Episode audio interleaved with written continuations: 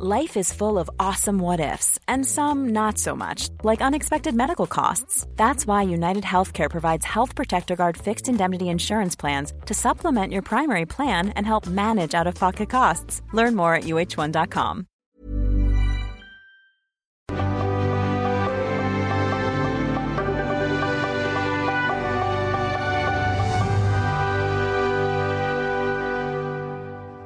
Amorcito corazón, yo tengo tentación de un beso. Que se prenda en el calor de nuestro gran amor, mi amor. Yo quiero ser un solo ser, un ser contigo. Te quiero ver en el querer para soñar. Él no fue un artista más ni una figura más, tampoco una leyenda ni un mito, es mucho más que eso. Alguien de casa, como de la familia con quien nos sentimos identificados, un pariente, un hermano, un primo, un tío, un novio, un amigo, un ídolo cercano a nosotros, Pedrito, con el que nos divertimos, reímos, de quien nos enamoramos y sobre todo con quien lloramos. Ay, qué dichoso soy, con ella soy feliz. Su vida, mi cariñito, que tengo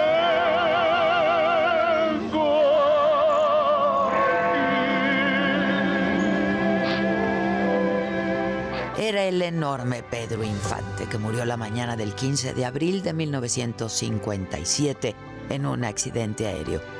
Fanático de la aviación, acumulaba casi 3.000 horas de vuelo. Estaba registrado con el nombre de Capitán Cruz, su segundo apellido. Ya antes había tenido dos accidentes. De uno de ellos le quedaba una placa de platino en la cabeza, pero amaba el riesgo. El avión que piloteaba y en el que viajaban dos personas más un C-87 Liberator Express despegó del aeropuerto de Mérida poco después de las 7 de la mañana de ese lunes. Apenas había alcanzado 200 metros de altura cuando se desplomó en pleno centro de la ciudad.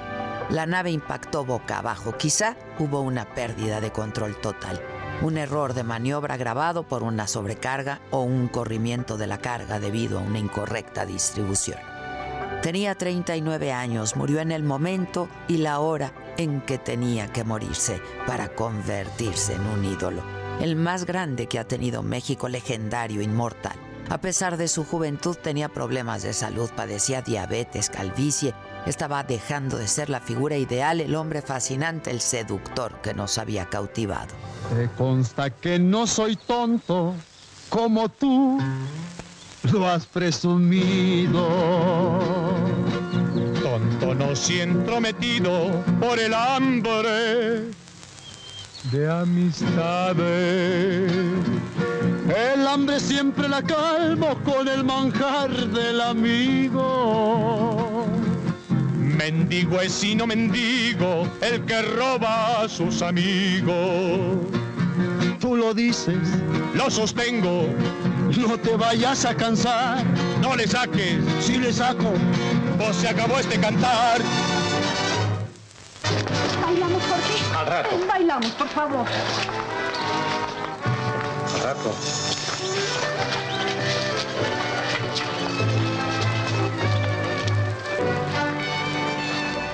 Su muerte fue un acontecimiento que sacudió a México.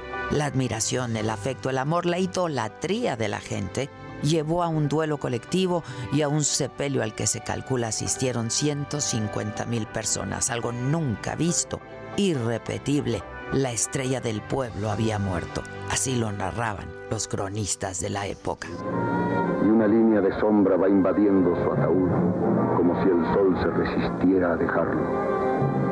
Pedro Infante ya no mira ese sol sobre la multitud, preludio sol de su cortejo, salado sol de su muerte, lloraba al sol de una mañana sola. Detrás de los motociclistas que abrían por última vez el paso a Pedro Infante.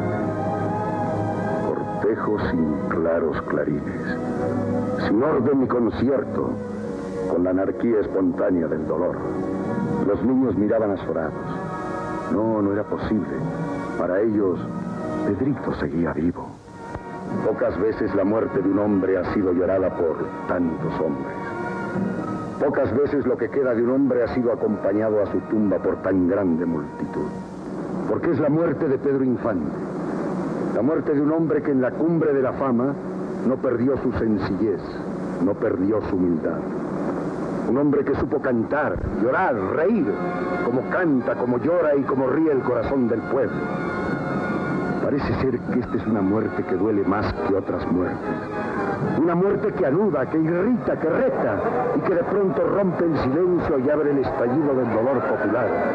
El dolor popular antes reverente ahora rabioso, antes paciente y ahora exaltado, antes resignado y ahora rebelde contra la irreparable vida de sus sentimientos.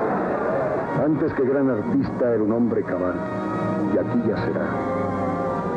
Pedro Infante nos ha acompañado siempre. Fue un artista camaleónico que en cada nuevo papel nos sorprendía. Era mejor que el anterior, se superaba a sí mismo. Parece que va a llover, el cielo se está nublando. Parece que va a llover, ay mamá, me estoy mojando. La lluvia la manda Dios, el agua la da el alcalde.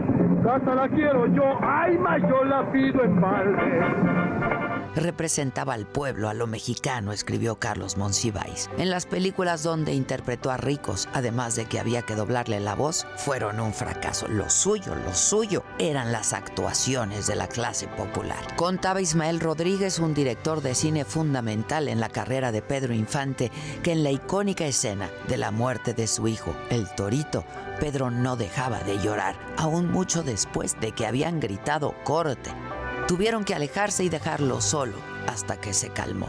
Así, así se metía en la piel de sus personajes.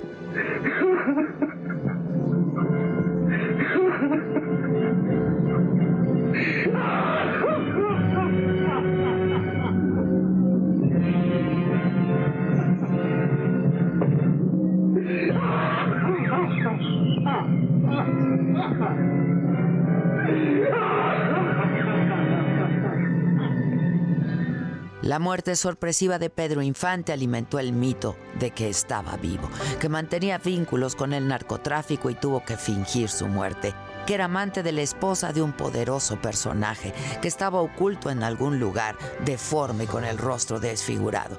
Y surgieron los imitadores, las voces gemelas del ídolo en los mercados, en las calles, en las fiestas, en los bares y en el metro. Se multiplicó. Y sí, sigue vivo, sin duda. Pedro Infante nunca va a morir mientras lo cantemos, mientras veamos sus películas y sigamos celebrando su vida. Por cierto, ahí viene Pedro Infante, que cante, que cante. Este era un oso carpintero que vivía muy pobre. Lloraba porque sus ositos le chillaban de hambre. La urraca le robó el martillo, clavos y cerrotes Lloraba porque su herramienta no podía comprar. Oye, papachito, que no pague. Hijo de mi vida, no lo hay. Un lindo y rico venado que oyó pena, le dio cuarenta monedas para herramienta y material.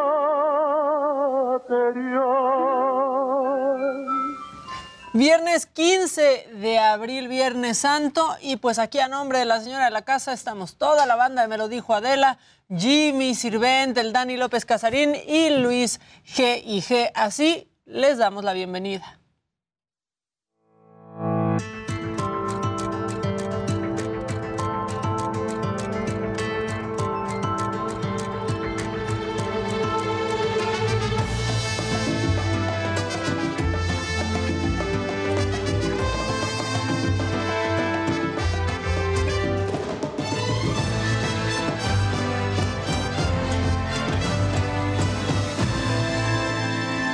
Y vámonos con la información, porque es Viernes Santo, pero hay información.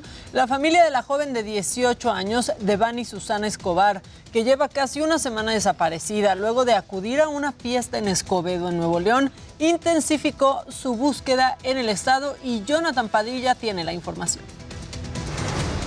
Yo declaro en tu nombre, Señor, que hoy, hoy vamos a encontrar a Devani, Señor. Tú eres nuestro guía y te la desesperación, incertidumbre y esperanza por localizar con vida a la joven Devani Escobar en Nuevo León aumentan día con día.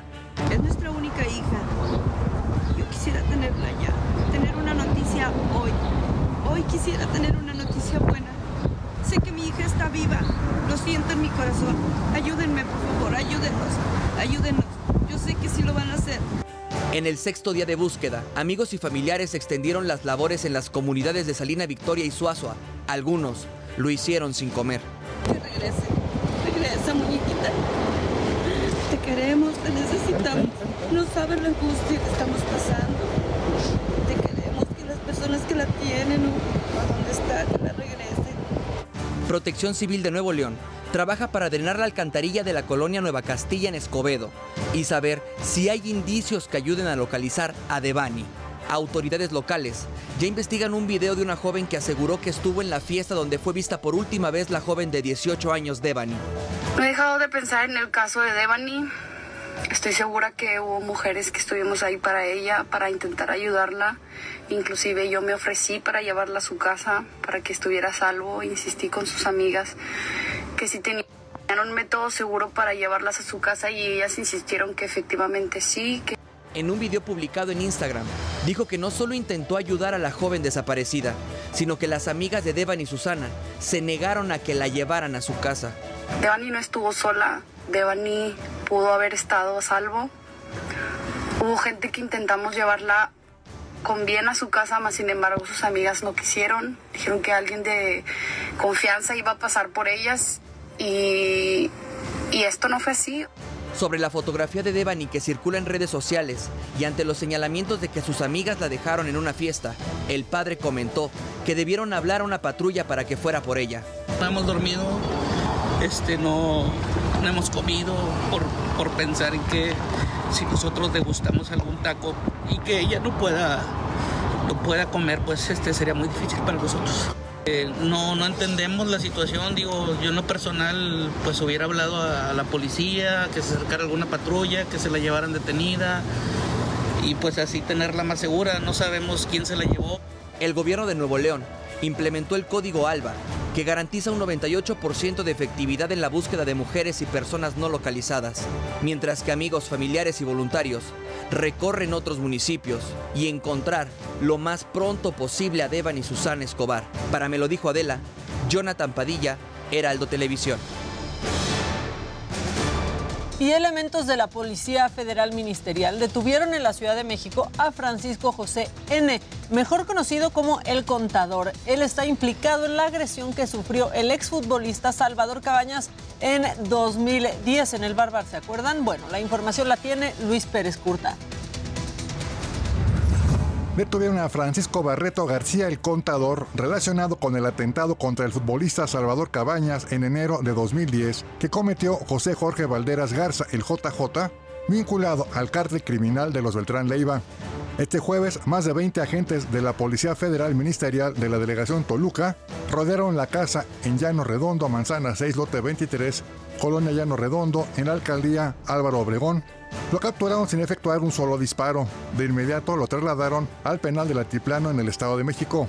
En 2011, Francisco Barreto García cobró relevancia cuando fue detenido por primera vez, acusado de estar relacionado con el atentado contra el futbolista del América, Salvador Cabañas. Sin embargo, en esa ocasión las autoridades ministeriales no pudieron comprobar su complicidad, por lo que fue liberado. José Jorge Valderas Garza, el JJ, era el encargado de la distribución de drogas en la capital mexicana y municipios del Estado de México como Naucalpan, Tlanepantla, Atizapán de Zaragoza, Cuautitlán y Huizquilucan. 48 horas antes del atentado, Salvador Cabañas Ortega, de 29 años, jugó su último partido como futbolista profesional con el equipo América que perdieron 2-0 frente al Monarcas de Morelia. El lunes 25 de enero de 2010, Salvador Cabañas estaba en el bar bar A las 5.14 horas, José Jorge Valderas Garza, el JJ y su escolta, José Francisco Barreto García, el contador, entraron a los sanitarios que estaban en el segundo piso del bar. A las 5.17 Francisco Barreto García, el contador, salió del baño para charlar con una mujer rubia, que en su momento fue testigo del hecho. Mientras ellos hablaban, Salvador Cabañas y su esposa entraron cada quien al sanitario. José Jorge Valderas Garza, el JJ, permanecía en el interior, en el baño de hombres. Un guardia del bar intentó entrar al sanitario y se asomó y se retiró en ese momento. Eran las 5.19 de la mañana cuando el contador y el JJ salieron del baño. El guardia de seguridad avisó del ataque a Salvador Cabañas. Los agresores salieron del lugar en menos de un minuto. Salvador Cabañas Ortega ingresó consciente al hospital. La operación que duró siete horas, los cirujanos le dejaron la bala calibre 38 en el hemisferio izquierdo del futbolista sobre su nuca. El 18 de enero de 2011, el JJ fue detenido en la Ciudad de México por elementos de la Policía Judicial. En 2019, el juez federal lo sentenció a 20 años de prisión. Sin embargo, la condena que se le impuso no fue por el atentado contra Cabañas, sino por su participación en la delincuencia organizada. Para me lo dijo Adela, Luis Pérez Curtad, Heraldo Televisión. Bueno, y en información que tiene que ver con la Semana Santa, la alcaldía Iztapalapa ya está lista para la 179 representación de la Pasión de Cristo y el formato de las actividades será mixto. Eh, Verónica Macías tiene absolutamente todos los detalles. La alcaldía de Iztapalapa se encuentra prácticamente lista para dar vida a la 179 representación de la Pasión de Cristo. El Viernes Santo será abierto al público con un acceso controlado. El despliegue policial también está listo, son 3.100 elementos, tanto personal de la alcaldía como de otras dependencias de la administración capitalina. Don Rogelio lleva 68 años representando a distintos personajes en esta representación de la Pasión de Cristo. 68 años estoy aquí presente y todavía creo que faltarán más años. Pero espero que espere, aguante yo otro año más o, dos. Pero ya pienso salirme, pero mis compañeros muchos me dicen que no, yo que sí. Pero, pero yo les voy a seguir a ver qué Dios dice. Otros llevan menos tiempo, pero no por ello su fe es menor, como la de don Francisco pues yo me siento bien para servir a mi Padre Eterno, a mi Dios. Yo soy para servir a Él. Tengo una promesa. Tengo una promesa y tengo que cumplirla. Este jueves se realizó un homenaje a todos aquellos que tienen más de 40 años participando en estas actividades. Me siento más, más mejor, más, más contento, más... Pero yo no sé cómo lo puedo decir. Yo soy muy sentimental, cuesta de nacer, pues, lloro, la verdad, porque de gusto. Y, luego así me encuentran unas personas. ¿Por qué lloro, Rogelio? De gusto, lo sé. Pues cuídate, ese corazón que te van a hacer o te están haciendo, ese lo vas a andar trayendo siempre. El recorrido del Viernes Santo comenzará a las 12 de la tarde y concluirá a las 4 de la tarde en la Macroplaza. Las actividades que se podrán ver son el juicio a Jesús, las tres caídas, su crucifixión y muerte. Esta actividad es considerada patrimonio cultural intangible de la Ciudad de México que cada año atrae a millones de espectadores.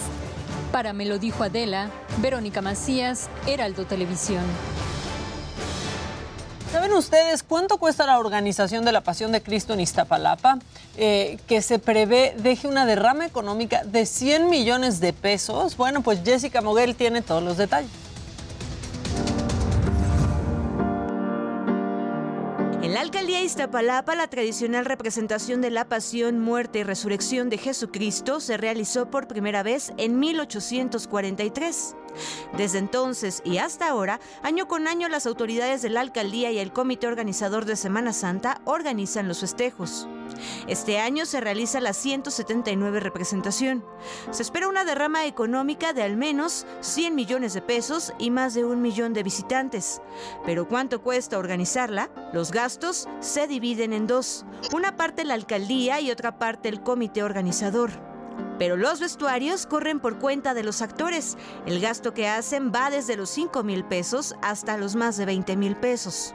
Los pontífices, Herodes, todos esos caifás, ellos costan su vestuario y dependiendo de las telas y de su economía es lo que se gasta. El comité organizador paga las comidas, la base de uno de los escenarios, papelería, pintura, telas, decoración y todos los adornos. Este año calcularon solo para pintura alrededor de 10 mil pesos. Y como estamos trabajando casi durante un mes, son 30 días, no son 30 comidas. Imagínate 30 comidas de a 500 pesos, pues ya cuánto es. Ahorita en estos días pues es más, ¿no? Ya estamos hablando para 50 gentes. Ese dinero se recolecta de una cuota que deben pagar las personas que integran el comité y todos los actores participantes en la representación. Este año, cada uno de los 350 actores paga 50 pesos, por lo que se recolectan 17.500 pesos, mientras que los 45 integrantes del comité colaboran con 500 pesos, por lo que se recogen 22.500. En total, 40.000 pesos para gastos. Pero estamos hablando de que es, es, mínimo, ¿no? Porque si ya si se hiciera la Semana Santa como se viene haciendo, estamos hablando de 6.000 nazarenos, estamos hablando de 1.000 judíos, de 1.000 romanos, estamos hablando de 300 caballos o más. Hoy no van a salir 17 caballos, imagínate, de 300 a 17, pues ahí está la diferencia. Por parte de la alcaldía también se asigna un presupuesto para la logística del evento. Sin precisar la cantidad destinada, la alcaldía de Iztapalapa respondió al Heraldo Televisión que se contemplaron gastos para la renta de micrófonos de diadema, luces, bocinas y tres pantallas, entre otras cosas. En tiempos de pandemia, el comité organizador también solicitó a la alcaldía presupuestos para pruebas COVID. Para me lo dijo Adela, Jessica Moguel, Heraldo Televisión. Y justamente desde Iztapalapa ya está listo mi compañero Jerry Galicia, porque pues sí, comienza todo para la presentación, la representación de la pasión de Cristo. Jerry, buen día, ¿cómo estás? Muy bien, mi querida Maca, amigos del Heraldo Televisión. Y sí, ya comenzó toda la logística que será necesaria para el Via Crucis en esta zona centro de la alcaldía de Iztapalapa. Ya tenemos a los elementos de la Policía Capitalina prácticamente resguardando todos los escenarios y, por supuesto, resguardando todo el perímetro de la alcaldía. Están llegando ya desde muy temprano los nazarenos cargando estas pesadas eh, cruces. Me voy a acercar brevemente, mi querida Maca, con uno de ellos. Amigos, estoy transmitiendo completamente en vivo para Heraldo Televisión. ¿Cuánto pesa la cruz? Como 90 kilos. ¿90 kilos? ¿Por qué decide hacer esa, esta manda? Por agradecimiento, porque hace cuatro años mi hija estuvo grave. Ah, ¿Y salió todo bien? Sí, gracias a Dios. Este, pues ya te, tiene cuatro años mi hija de, de, vida y pues aquí estamos. Y aparte, pues darle gracias porque pues, me dio COVID y, y aquí estoy presente, ¿no? Pero sobreviviente del COVID. Claro, sí. Ahora sí que dándole gracias al Señor porque pues me, me libró de, y salí bien de la, de la enfermedad de COVID. Amigo, es un tramo de casi tres kilómetros el recorrido. ¿Cómo te preparaste? Pues psicológicamente y pues un poco de ejercicio y pues dándole gracias a, al Señor. Muchas gracias. Un acto de fe. ¿Me regala su nombre? Alejandro Rosas Pecerro. Gracias, Ale. Bueno, como Alejandro, mi querida Maca, son decenas y decenas de nazarenos que ya llegan a la macroplaza metropolitana Cuitláhuac para dar gracias al Señor. Las mandas son muchísimas, son muchas historias, pero por supuesto todos ellos eh, un verdadero acto de fe. Por lo pronto es el reporte, se espera que cerca del mediodía comience el Via Crucis y las representaciones eh, de, de la Pasión de Cristo en esta alcaldía. 90 kilos de, la cruz. Mira, conozco unos que cargan unas más pesadas, este, mi Jerry. Oye, está también ahí mismo, muy cerquita, en la Casa de los Ensayos, Israel Lorenzana, para que se nos confunda la gente en la televisión. Jerry de un lado, Israel del otro. ¿Qué onda, Lorenzana? ¿Qué hay por allá? Gracias. Maca, Maca, ¿cómo estás? Fíjate que tienes razón, se van a confundir, no van a saber quién es quién. Exacto. Pero bueno, yo traigo prebocas de color rojo, esta puede ser una opción. Maca, estamos ubicados aquí a un costado de la Casa de los Ensayos, esta tradicional Casa de los Ensayos, y mira, quería mostrarte cómo ya han comenzado a escenificarse algunos actores y niños que vienen, por supuesto, a esta 179 representación de la Pasión del Cristo de Iztapalapa. Por aquí estará saliendo alrededor de las 11.30 de la mañana el Cristo de Iztapalapa, después de que esté preso en la Casa de los Ensayos. De hecho, estoy caminando hacia la Casa de los Ensayos, donde ya se ha dispuesto absolutamente todo para que alrededor de las 10.30 de la mañana tengan preso al Cristo. Lo van a sentar, de hecho, quiero mostrarte la cárcel donde va a estar Maca, porque pues es una cárcel que tiene alrededor y en los barrotes tiene fruta, Así es la tradición que se marca aquí en la alcaldía Iztapalapa. Esta es la casa de los ensayos Maca. Aquí durante alrededor de dos o tres meses antes han estado ensayando todos los actores que van a escenificar esta pasión de Cristo aquí en Iztapalapa. Y bueno, pues ahí estás observando de fondo cuál va a ser la cárcel donde van a tener preso al Cristo de Iztapalapa. Tiene fruta, alcanzo a ver que hay naranjas, hay sandía, hay melón, hay algunos eh, mamey.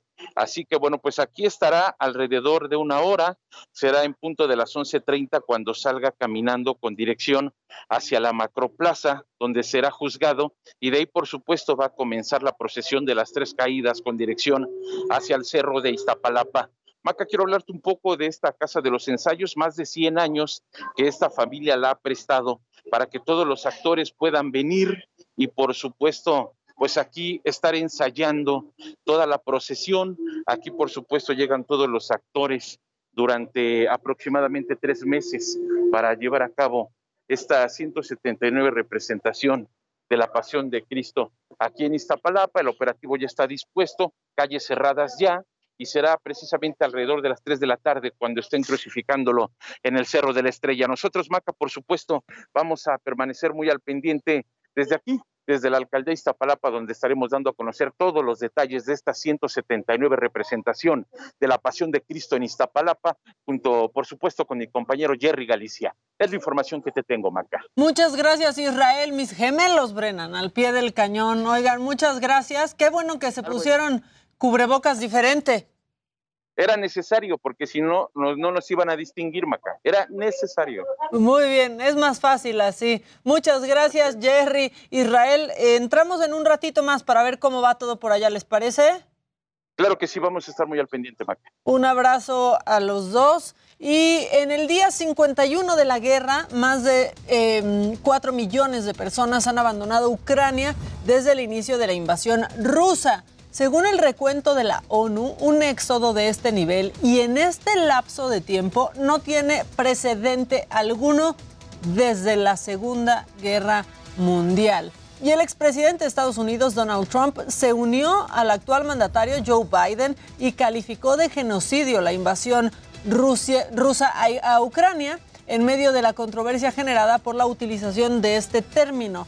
Trump, que había criticado a Joe Biden por sus políticas económicas y de migración, decidió por primera vez eh, pues estar de acuerdo con el actual presidente. Y hay una nueva amenaza de Rusia. Ahora amagó con mover sus misiles nucleares cerca del mar Báltico. Esto si Suecia y Finlandia deciden adherirse a la OTAN.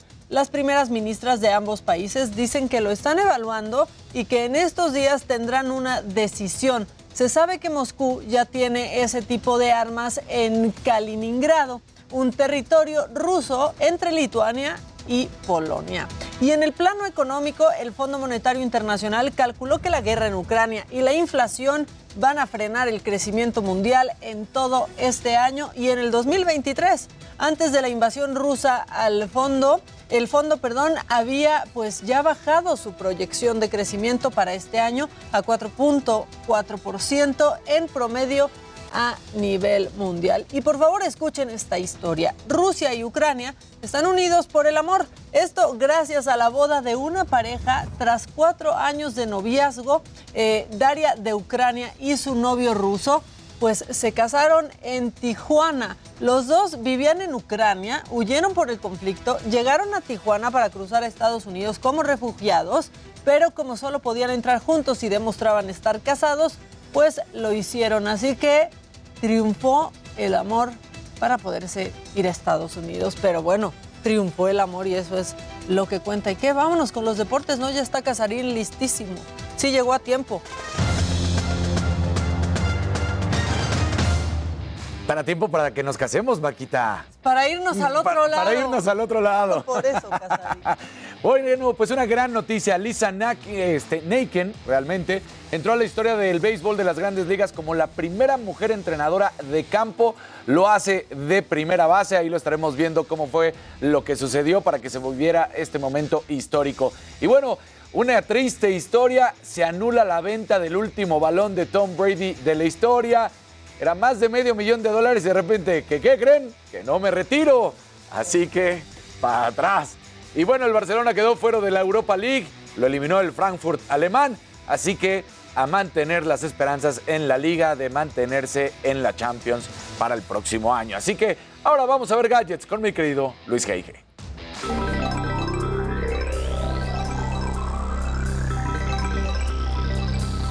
Muy buenos días, ya es viernes, viernes santo. Y bueno, decía Yu dio a conocer el panorama de las plataformas de streaming al cierre del 2021. Y chequen, Netflix sigue siendo el rey del streaming. En el país le siguen Disney Plus y HBO Max. Por otro lado, WhatsApp anunció una nueva versión de su aplicación con una gran cantidad de novedades, en donde destaca una nueva función llamada Comunidades que supuestamente es para generar grupos de discusión. Finalmente, después de pues, el periodo más difícil de la pandemia, Tinder está trayendo de vuelta su modo festival. Es una función diseñada para ayudar a los usuarios para encontrar gente, amigos, compañeros en festivales, incluso hasta pues bueno, un interés romántico. Pero bueno, estimado Jimmy, hablando de festivales, ¿qué nos tienes entre piernas?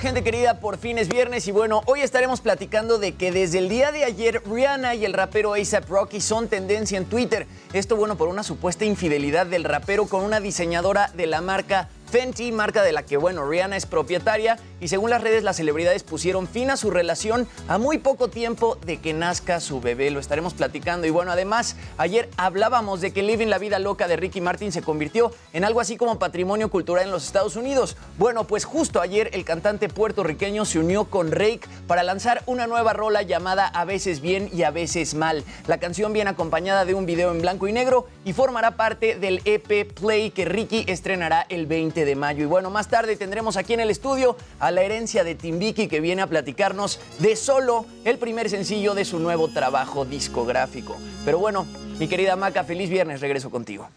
¿Solo de eso o se llama solo? Sí. Solo. se llama Ah, dije, Solo, Qué exigentes. Solo de eso. No. Muy bien. Se Vienen llama a hablar Solo. de, de su sencillo Solo. Perfecto. Bueno, pues nosotros volvemos con todos los detalles de lo que ya adelantaron mis compañeros y por supuesto el macabrón y muchas cosas más porque es Viernes Santo, son las 9 de la mañana con 32 minutos y estamos aquí completamente en vivo desde el Heraldo Televisión. Vamos a un corte y ya volvemos.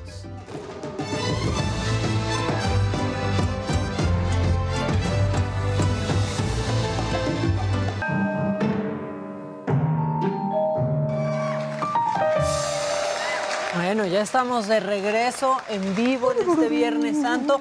Santo Viernes Santo- también. Santo Viernes. Santo Sí, sí, Viernes feliz también. semana, Santa. Exacto. Y vámonos con eh, Macabrón, Macabrón ligerito nomás para, para divertirnos porque ya sabemos que existen los perros guardianes, pero también hay gatos guardianes, compañeros. Ah, sí. A Sí, fíjate, ve que, cómo te interesó el tema. ¿Qué? Checa. ¡Wow! Chase, come on. Pero eso es un tigre, está You're gonna wake up the baby. Come on. Está más grande que el bebé. Yes, you are. Come on, let's go. Come on. What do you mean no? Chase. Okay, okay. Bueno, está padre. la verdad padre, está ahí sí. bien. Y es súper escaso, ¿eh? Con los acurrucadito. gatos que suceda algo así, es muy escaso. son Que muy- quieran estar tan cerca, ¿verdad? Sí, sí, sí. Sí, la verdad. Por eso todos los que somos muy necesitados de amor tenemos perros. La verdad, eso sí, te jalan, te jalan, te hacen caso. Es demasiado, ¿no? No, Son muy golosos. nunca es Nunca es demasiado, demasiado un perro. Híjole. Yo también. O sea, ni dos perros, ni Ah, tres sí, perros son demasiado.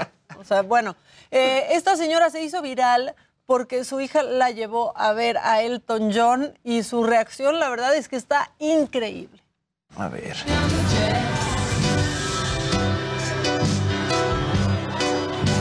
Y es además la gira del, del adiós, ¿verdad? Sí. Pero vean, o sea, está pasmada. Está como si llevara a mi sobrina a ver a Tatiana. Qué padre. Ahí por un momento dije, ¿se congeló? Sí, sí, sí, sí. La imagen. Pues no tienes la referencia a los de atrás. Y ya se reseteó. Qué padre. Está padrísimo, la verdad se hizo viral Qué y este me cayó muy bien. Y se hizo viral también el presidente Biden, este que como que luego no le atina en cosas, pobrecito, porque pues trató de darle la mano al aire, a nadie. Eh, pasó en la Universidad de Carolina del Norte después de dar todo un discurso, pues no hubo nadie que le diera un buen apretón de manos.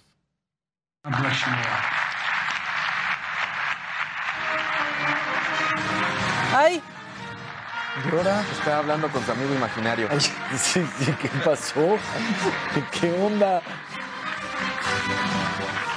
lo dejaron solo, pero aparte Pero nadie de los que estaba ahí.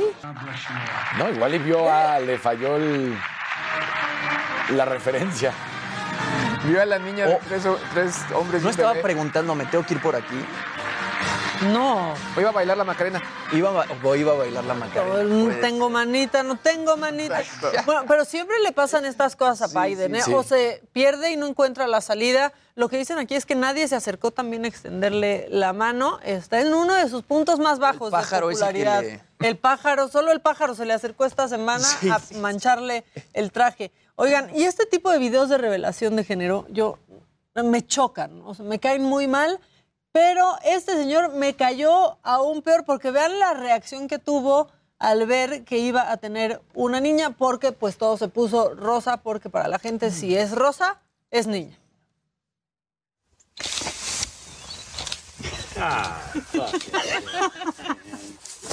¡Oh! Ya no You having a baby brother or baby sister? no, a baby Era obvio que era un niño. No, No, se preocupe, señora, a su hija tal vez sí le guste el azul. ¿Qué le pasa? Es que, ¿qué, les pasa? Qué desagradable, sí. Ahí sí que estaba enojado en serio. Sí. Porque más dijeras, al principio fue que le molestó que ella.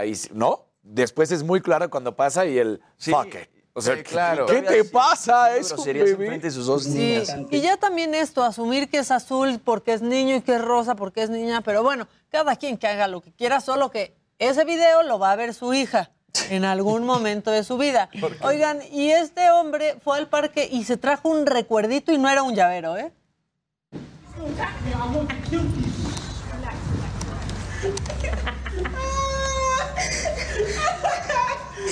¿Qué trae una ardilla? No, no, no, no, no, me muero. No. ¿Una ardilla? Que todos sabemos que es una rata con cola. No, no, no, no, no. Oye, además el güey no puede hacer nada porque está con muleta.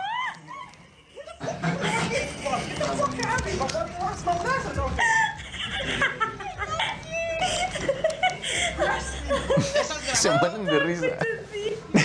Pues Por es eso- que es así, dan risa. Y ya. Es que las ardillas todo el mundo es que tiernas, pero esas te muerden y transmiten no, rabia. rabia. Por eso no hay que darles de comer, nerviosa. porque luego se toman O sea, ¿cómo esas licencias. ¿Y por qué se te subió ahí? Que esta lista, o sea, esto se une a la lista de no hay manera heterosexual de escapar de la ardilla. No. Tampoco, solo que él como estaba, Como estaba, no podía hacer nada. inmovilizado, no podía hacer nada. ¿Quieren uno más? Sí.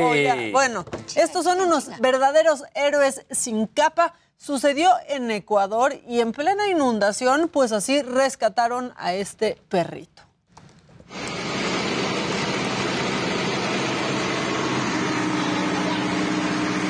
Ah, está buenísimo.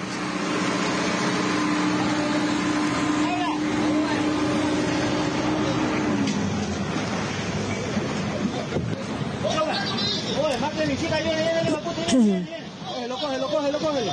Dale un poquito más acá, ve. Acá nomás. Ciérrate, ciérrate. Ahí viene, viene, viene. Ahí está bien, mamá, ve.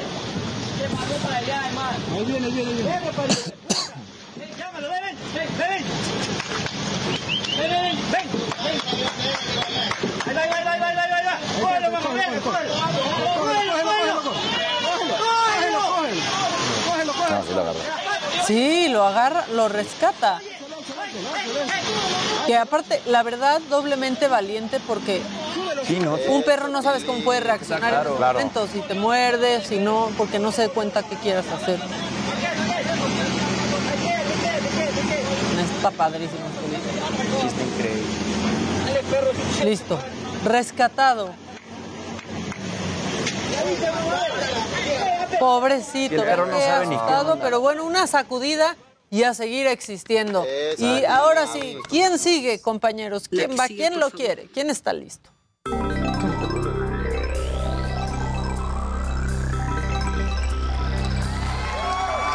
Gente muy Chapita, muy buenos días, ¿cómo están? Es viernes, ya, lo logramos. Santo viernes. Santo viernes, santo viernes. Oigan, eh, WhatsApp eh, anunció nuevas eh, características bastante interesantes. Algunas las habían pedido mucho los, los usuarios. En primer lugar, llegan las reacciones.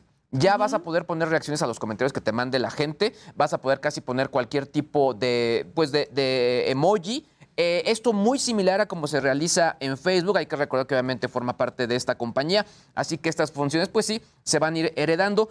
Por otro lado, vas a poder tener ya llamadas de, vo- de voz con hasta 32 personas al mismo tiempo. O sea, yo creo que pues sí, como para juntas de trabajo, pero no sé si con 32 en una videollamada va a estar bastante No, fuerte. ¿para qué quieres? Exacto, exacto. Ahora, en los grupos va, va a poder el administrador ya eliminar mensajes. O sea, no sé, a cualquier tipo, eh, no sé, grupos donde ponen algún tipo de anuncio o algún mensaje indebido, etcétera, el eliminador ya lo va a poder eliminar. También se van a poder intercambiar archivos de hasta 2 gigabytes. lo mejor, Eso está ¿no? Ya. Bueno, para la chamba está súper bueno. Ya para dejar de mandar mails. Porque ahorita Sí, que agarra de exacto. 60...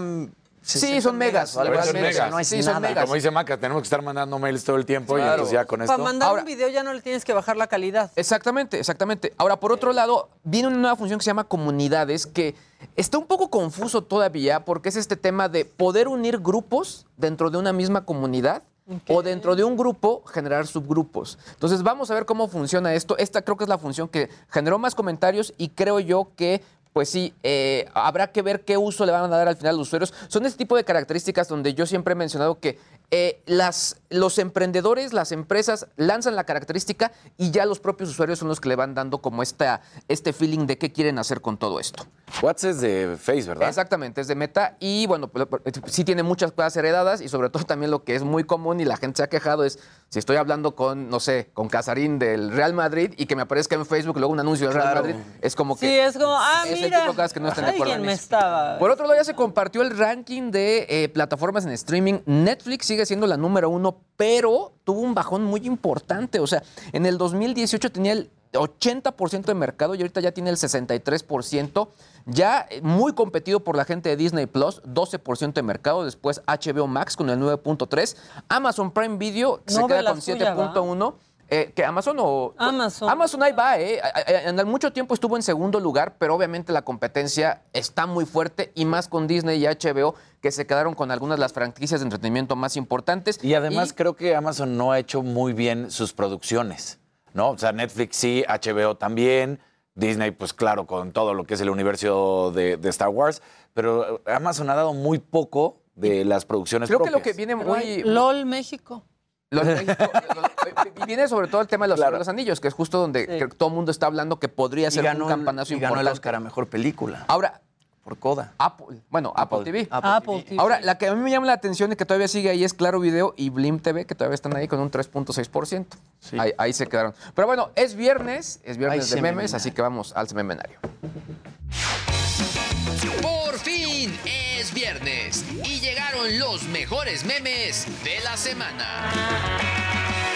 Mientras algunos disfrutan de los días de descanso, a otros los despiden por la mala racha de su equipo de fútbol. Mientras tanto, otros celebran la revocación de mandato. Algunos dicen que la revocación de mandato fue un fracaso, que no hubo gente y que ya es la última vez que votarán por Andrés Manuel López Obrador. Los seguidores del presidente aseguran que fue un gran ejercicio ciudadano y un placer apoyarlo. Este, caras geniales.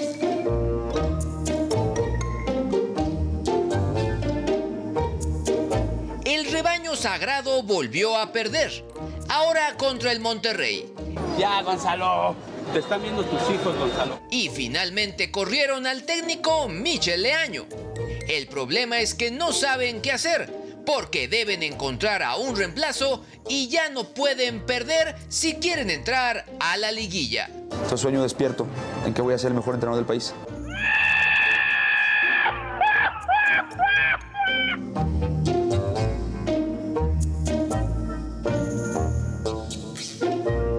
Estamos en plena cuaresma y nunca falta el meme del santo y santa.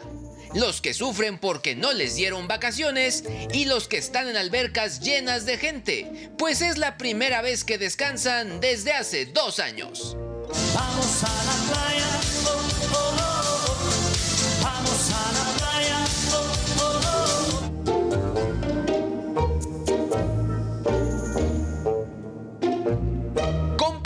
Tu meme favorito en Twitter y no olvides etiquetarnos. Hasta el próximo Sememenario. Pues ahí los viene al rato a hablar más de temas que tienen que ver con festivales, sobre todo con las aplicaciones, pero bueno, con los festivales el que sabe es Jimmy. La que sigue, por favor. Echen.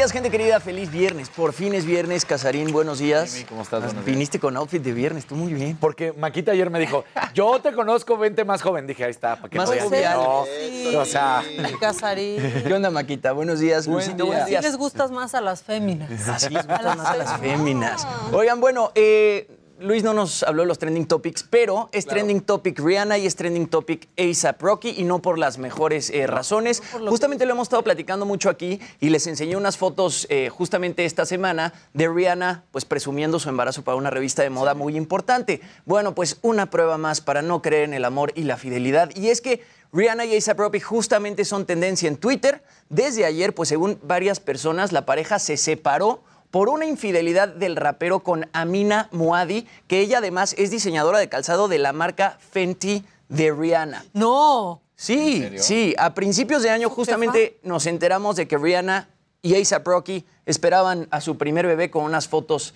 de un paseo por Harlem. Y bueno, su historia de amor comienza con una amistad. Ellos se conocen de varios años. En 2013 él abrió su tour Diamonds. Y bueno, todo dio un giro. En 2020 eh, hacen una colaboración para promocionar justamente Fenty Skin. Ahí los dos pues consuman su amor. Después se sabe que Rihanna está embarazada y ahora se hace súper viral en redes sociales, que los dos terminan su relación. A$AP Rocky le fue infiel con la diseñadora Amina Muadi. Y bueno, justamente esta información la filtra un influencer que se llama Louis Pisano, que es un influencer de moda muy famoso que ha trabajado en, Harper, en Harper's Bazaar y otras publicaciones muy importantes de moda. Él publica un tuit que dice, Amina fue responsable del diseño del calzado de Fenty y Rihanna luce a menudo zapatos personalizados de esa marca. De hecho, Rihanna ya dejó de seguir a Amina en Instagram. Se dice que este supuesto romance ya se llevaba cultivando desde hace tiempo. En otro de sus tweets, este comentarista de moda dice que el romance de ellos pues, se, ha veni- se había venido cocinando, pues ya habían, ya habían convivido desde hace tiempo. ASAP y Amina ya habían hecho una colaboración juntos en una colección de zapatos. Y bueno, pues ahora se hace muy viral que los dos terminan su relación por esta infidelidad y justamente cuando Rihanna está embarazada. O sea, una cosa es poner el cuerno y otra cosa es poner el cuerno encima con tu mujer Nunca embarazada. está bien poner el Nunca está cuerno. bien poner el cuerno, pero todavía desde ¿Quién mi es punto de vista sí lo hace más grave. que lo tuitea? Él ¿Con se, qué dato? se llama Louis Pisano. No más. Él trabajó en Harper's Bazaar y él, ha- él ha filtrado varios chismes de celebridades Que en sí Estados ciertos. Unidos que han sido ciertos. Entonces, y, y- y retomaron la nota, no sabes cuántos medios de información, todos los medios mexicanos han publicado la nota. Todavía son rumores, no ha salido ni Rihanna ni Rocky pero a ya lo confirmar la información. como si fuera... Que quizás están en su casa sin haberse dado Puede cuenta ser, de quizás esto. están riendo de la noticia, Ajá. pero quizá sí le puso el cuerno. Ahora sí es cierto, Y ahora le sí, ha ido mal a Rihanna en el amor, ¿eh? lo de Chris Brown de 2009 fue fuertísimo, ¿no? Cuando Chris Brown No los eh, la encontrado, golpea. muchachos. ¿Cómo? Bueno, ustedes ya no. Pero ¿por qué no se encontró con Jimmy en algún momento? ¿Verdad? No sé, o con Casarín, que lo llevara con... Antes de casar. Sí, exacto. Dicen que es comercial de Taco Bell. Ni hay Taco Bell en México. Exacto. No puede ser comercial. Sí, no. O sea, Bueno, así A$AP Rocky y Rihanna, y bueno, en otras cosas. Así como nunca vimos, ¿no? Al coyote alcanzar al correcaminos, jamás vimos a Scrat, este personaje de la era de hielo, pues comerse por fin su bellota, ¿no? Es este personaje súper famoso que desde hace 20 años ha aparecido en la era de hielo y ahora publican este video. Es un cortometraje oficial donde por fin Scrat se come su bellota. Es más o menos una forma de despedida de los animadores originales que es Blue Sky, eh, la empresa original que, que diseñó a Scrat, porque Disney terminó su relación con Blue Sky, o más bien cerraron Blue Sky el año pasado. Entonces se hace muy viral este video de Scrat por fin comiéndose su bellota. Y dicen, en los últimos días de Blue Sky Studios, un pequeño equipo de artistas se reunió para hacer esta última toma. Esta toma es una despedida, una despedida en nuestros propios términos. Eh, hay varios motivos por los que publicaron este video. Uno de ellos es que Scrat ahora tiene su propia serie en Disney Plus. Otra es que desde hace tiempo, desde el 2001, la, la caricaturista Edie Supersonic, pues ella dice que ella fue la creadora del personaje y la era de hielo se lo robó. Esta chica dice que justamente vio a una especie como de ardilla mezclada con una rata en Central Park en el año 2000. Ella diseña el personaje de Scrat, se lo presenta a CNN en 2001. CNN dice, no, no me interesa tu personaje. Y en 2002 ella se da cuenta que hay un, un personaje muy similar en la era de hielo, que es Scrat. Y el año pasado, el año pasado ganó un juicio y ya tiene ella los derechos del personaje. Entonces hacen esta, hacen esta esto. imagen como de despedida de Scrat, porque quizá ya no lo vayan a poder seguir usando en sus nuevas películas. Mm, ya. Pues también, ¿para qué andan robando ideas? ¿Para qué andan robando ideas? Y bueno, Maquita, ayer estábamos platicando de que Living la Vida Loca de Ricky Martin eh, se hizo, pues en Estados Unidos la metieron a una lista para conservar, eh, pues, sonidos históricos. Culturales. Culturales, exacto. Y bueno, este jueves se lanza oficialmente esta nueva canción entre Ricky Martin y Rake. Esta rola se llama A veces bien y a veces mal. Justamente ayer publiqué eh, una foto en mi cuenta de Instagram para ver qué estaba escuchando la gente y muchos de ellos me comentaron que estaban escuchando esta rola de Rake y de Ricky Martin. Va a formar parte de su nuevo EP titulado Play que se estrena el 20 de mayo. Y bueno, según Ricky Martin, dice que a veces bien y a veces mal se grabó a principios de la pandemia en marzo de 2020, pero decidieron que bueno, tenía que salir en el momento adecuado, no antes ni después. Y finalmente aquí está. Esta canción la compusieron Pablo Preciado, Pedro Capó, Kiko Cibrián, Julio Ramírez, Mauricio Rengifo y Andrés Torres. Y bueno, este lanzamiento se da justamente paralelamente con las nominaciones de Ricky Martin en esta próxima edición de los Latin American Music Awards que se van a llevar a cabo el próximo jueves. Y está nominado en las categorías Gira del Año y Artista Social Favorito. Y bueno, los Latin American Music Awards también van a premiar a Lupita D'Alessio por más de 50 años de carrera el próximo Ricky no ha sacado nada solo. ¿no? ¿Cómo? Ah, hace mucho tiempo no ha sacado nada solo, ¿no? Han sido puras colaboraciones de Sí, Ricky. sí, tiene tiempo. Y aparte, y Rake colabora con absolutamente Rake se me hacen los más cool. Sí, sí. O sea, Rake es mi favorito. Es cañón. Tiene una colaboración hasta con una banda de K-pop que también es bastante interesante. Creo que lo más padre de No, es que en el ningún Machaca, momento ha sido como, Exacto. yo soy la voz No se principal. escucha, espérense, no se escucha, no se escucha. ¿Qué? No, dice Luis que ellos deberían colaborar con Slipknot en el Machaca. Exacto. Ya todos. Es que la verdad han hecho cosas bien padres. Tienen un, tienen ahí también un material de puros covers y entonces hacen cover de Joan Sebastián, eh, pero del Buki, de Intocable, que quedó padrísimo. A mí Rake se me hace Rake es súper espectacular. cool. Y además, Súper talentosos todos. y han aguantado que los años y es lo que te iba a decir que es padre porque no se separan. Y, o, o no él quiere ser como el cantante solista. Exacto, y, Chuy. No, y Chuy Navarro y siempre se viste espectacular, siempre está a la cool. moda. Se Sí, ve más ellos- cool que, que Ricky Martin. la neta, La sí. verdad, está Sí. vestido padrísimo. ¿Lo quieren volver a ver? ¿Lo vemos tantito? Veámoslo un cachito. A Ricky se le se cae hasta la camisa. Exacto. Se le ve el escote al Ricky. ¿Lo vemos o no? Venga. ¿Qué no? Échenlo. Uy, Bueno. pues qué, qué feo que sean así. Yo la acabo de escuchar ahorita y sí está repada. A mí sí me gustó. Sí, sí está buena. Si tú no estás, Ya los rayitos de Ricky. Sí, ya, ya fueron. más que intentes, Ve qué cool se ve. regresé al mismo lugar y tú no estás.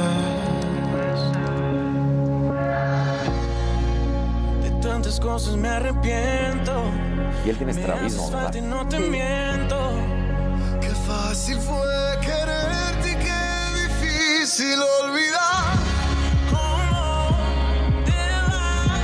¿Con quién estás? Si alguien pregunta, Ahí está. ¿Quién es Se ve súper cool. Y Evita a la vez, yo pensé eso, tantos para componer una canción, dijiste como ocho personas. Sí, sí, a ver, te los voy a repetir. Repente- Pablo Preciado, Pedro Capó, Kiko Cibrián, Es que, Kiko Cibrián está bastante interesante. Y Pedro Exacto. Capó Sí, también. Julio Ramírez Jubelo, Mauricio Rengifo y Andrés Torres. Seis. Y ellos también producen el tema, no nada más lo compusieron. Ok. Es la primera colaboración justamente entre Ricky Martin y Rake. Y bueno, se estrenó ya en todas las plataformas. Exacto. Está Chuy- padre la canción. Chuy Navarro justo dice, es uno de los artistas más completos y enormes en cuestión de talento y rango y hemos sido su fan desde hace muchos años. Poder colaborar con él por primera vez es algo muy especial para nosotros y más con una canción tan honesta como esta. Y bueno, es que Ricky Martin La que también sigue, por pues es una leyenda, ¿no? Sí, la verdad es que sí, que ya dejes a Casarín. Que sí, Venga, Casarín, chance, venga, venga. Nada más para saber. ¿Vas? Sí, como dice máquina ahí. ¿Cómo están? Qué gusto saludarlos otra vez para que no se pierda la bonita costumbre. Muy De buenos Taco Bell, lo días, único que me ha Danilo. gustado en la vida es tu playera, porque nunca Taco Bell, pero muy, te ves muy bien, Casarín. Muchas gracias. Oigan, bueno, pues resulta que otra vez se dan a conocer las franquicias eh, deportivas más lucrativas, exitosas, no solamente de Estados Unidos, sino del mundo, pero vamos a hablar de Estados Unidos en específico y del béisbol, porque los Yankees tienen un valor de nada más y nada menos que de 7 mil millones de dólares. Ahorita vamos a dar, eh, esta es la evaluación que se hace con todo y lo que tiene que ver con, los, eh, con el estadio, con los jugadores, con lo que tiene. Realmente son 5.070 millones. O sea, va- está por encima de los Red, los, los Red Sox de Boston y por supuesto de los Dodgers, de los Cubs de Chicago, los Giants, que cierran el top 5 hablando del béisbol. Pero la número uno siguen siendo los Vaqueros de Dallas. Ahora, los Yankees lo que tiene, por ejemplo, es que son los más populares de Estados Unidos. Están por encima de todos los demás deportes. Pero la número uno es Dallas Cowboys con un valor de 5.7 billones de dólares. Los Yankees, el valor ya tal cual es de 5.25 millones de dólares. Los Knicks en la tercera posición, 5 billones.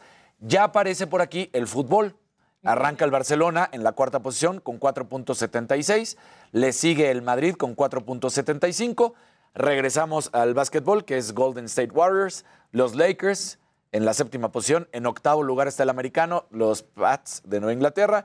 Noveno están los Giants de la NFL. Y el décimo lugar lo cierra el Bayern München con 4.21 millón- billones, billones de dólares. Ahí están las, las valuaciones que da a conocer Forbes de las franquicias más exitosas y que más dinero cuestan en estos momentos en el mundo del deporte, ¿no?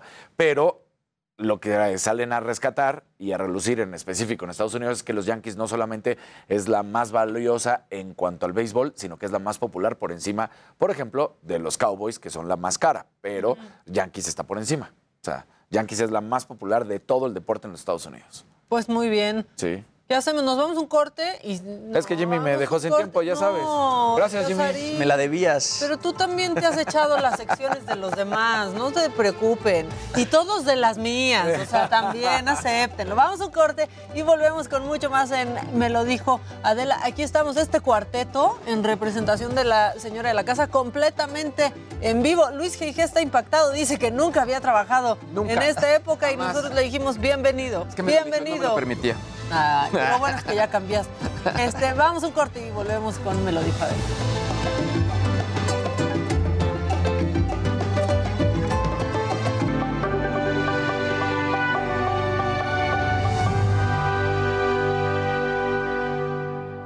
Amorcito corazón, yo tengo tentación de un beso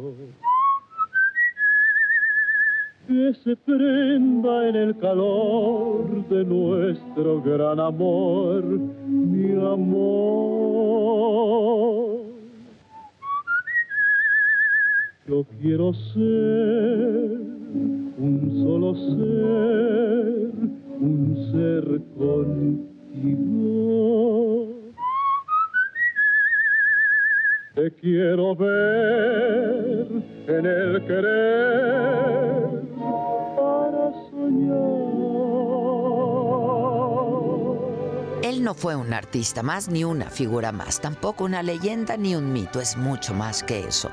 Alguien de casa, como de la familia con quien nos sentimos identificados, un pariente, un hermano, un primo, un tío, un novio, un amigo, un ídolo cercano a nosotros, Pedrito, con el que nos divertimos, reímos, de quien nos enamoramos y sobre todo con quien lloramos. Qué dichoso con ella soy feliz. Viva su vida,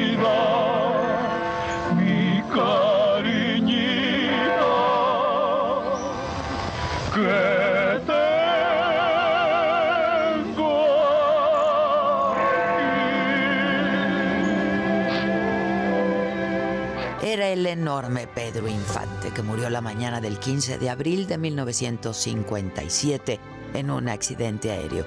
Fanático de la aviación, acumulaba casi 3.000 horas de vuelo. Estaba registrado con el nombre de Capitán Cruz, su segundo apellido. Ya antes había tenido dos accidentes. De uno de ellos le quedaba una placa de platino en la cabeza, pero amaba el riesgo. El avión que piloteaba y en el que viajaban dos personas más un C-87 Liberator Express despegó del aeropuerto de Mérida poco después de las 7 de la mañana de ese lunes. Apenas había alcanzado 200 metros de altura cuando se desplomó en pleno centro de la ciudad. La nave impactó boca abajo. Quizá hubo una pérdida de control total. Un error de maniobra grabado por una sobrecarga o un corrimiento de la carga debido a una incorrecta distribución. Tenía 39 años, murió en el momento y la hora en que tenía que morirse para convertirse en un ídolo, el más grande que ha tenido México, legendario, inmortal. A pesar de su juventud tenía problemas de salud, padecía diabetes, calvicie, estaba dejando de ser la figura ideal, el hombre fascinante, el seductor que nos había cautivado. Te consta que no soy tonto como tú lo has presumido. Tonto no si entrometido por el hambre de amistades. El hambre siempre la calmo con el manjar del amigo. Mendigo es y no mendigo el que roba a sus amigos. Tú lo dices, lo sostengo, no te vayas a cansar. No le saques, si le saco, pues se acabó este cantar. Bailamos, Jorge. Al rato. Bailamos, por favor. Al rato.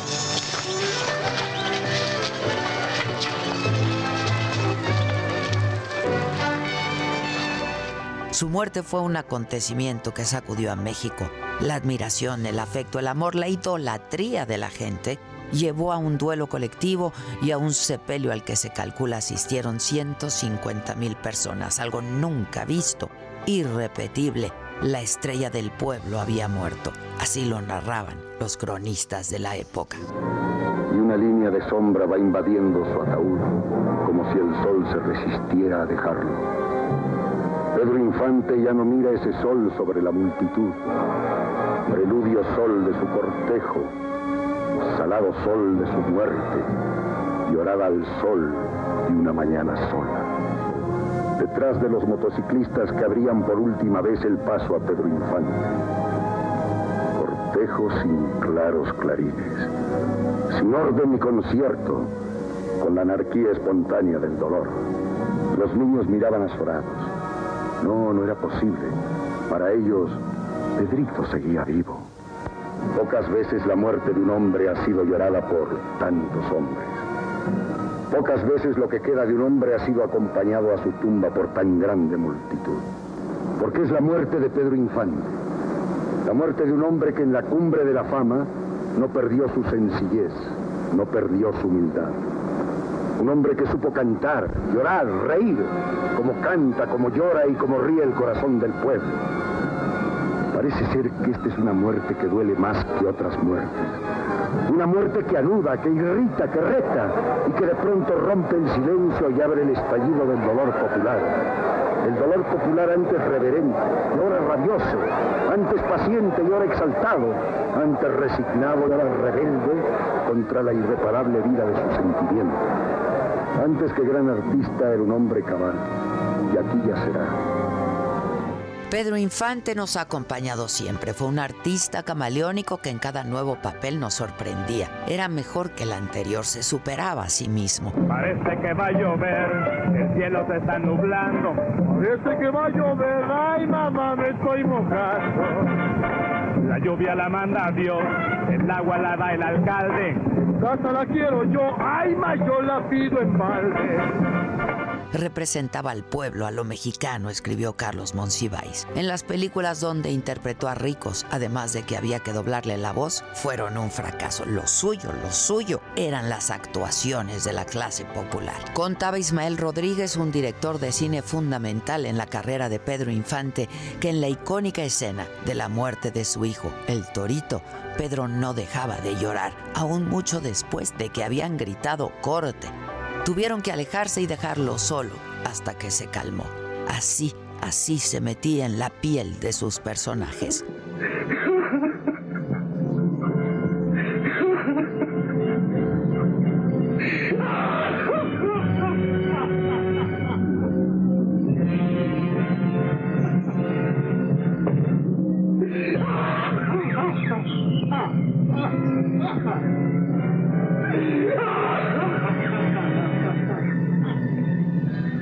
La muerte sorpresiva de Pedro Infante alimentó el mito de que estaba vivo, que mantenía vínculos con el narcotráfico y tuvo que fingir su muerte, que era amante de la esposa de un poderoso personaje, que estaba oculto en algún lugar, deforme con el rostro desfigurado.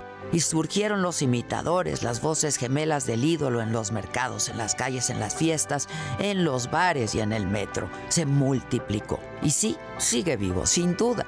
Pedro Infante nunca va a morir mientras lo cantemos, mientras veamos sus películas y sigamos celebrando su vida. Por cierto, ahí viene Pedro Infante, que cante, que cante. Este era un oso carpintero que vivía muy pobre. Lloraba porque sus ositos le chillaban de hambre. La urraca le robó el martillo, clavos y cerrotes. Lloraba porque su herramienta no podía comprar. Oye, papachito, que no pague. Hijo de mi vida, no lo hay. Un lindo y rico venado que oyó solaperas le dio cuarenta monedas pa' herramienta y material.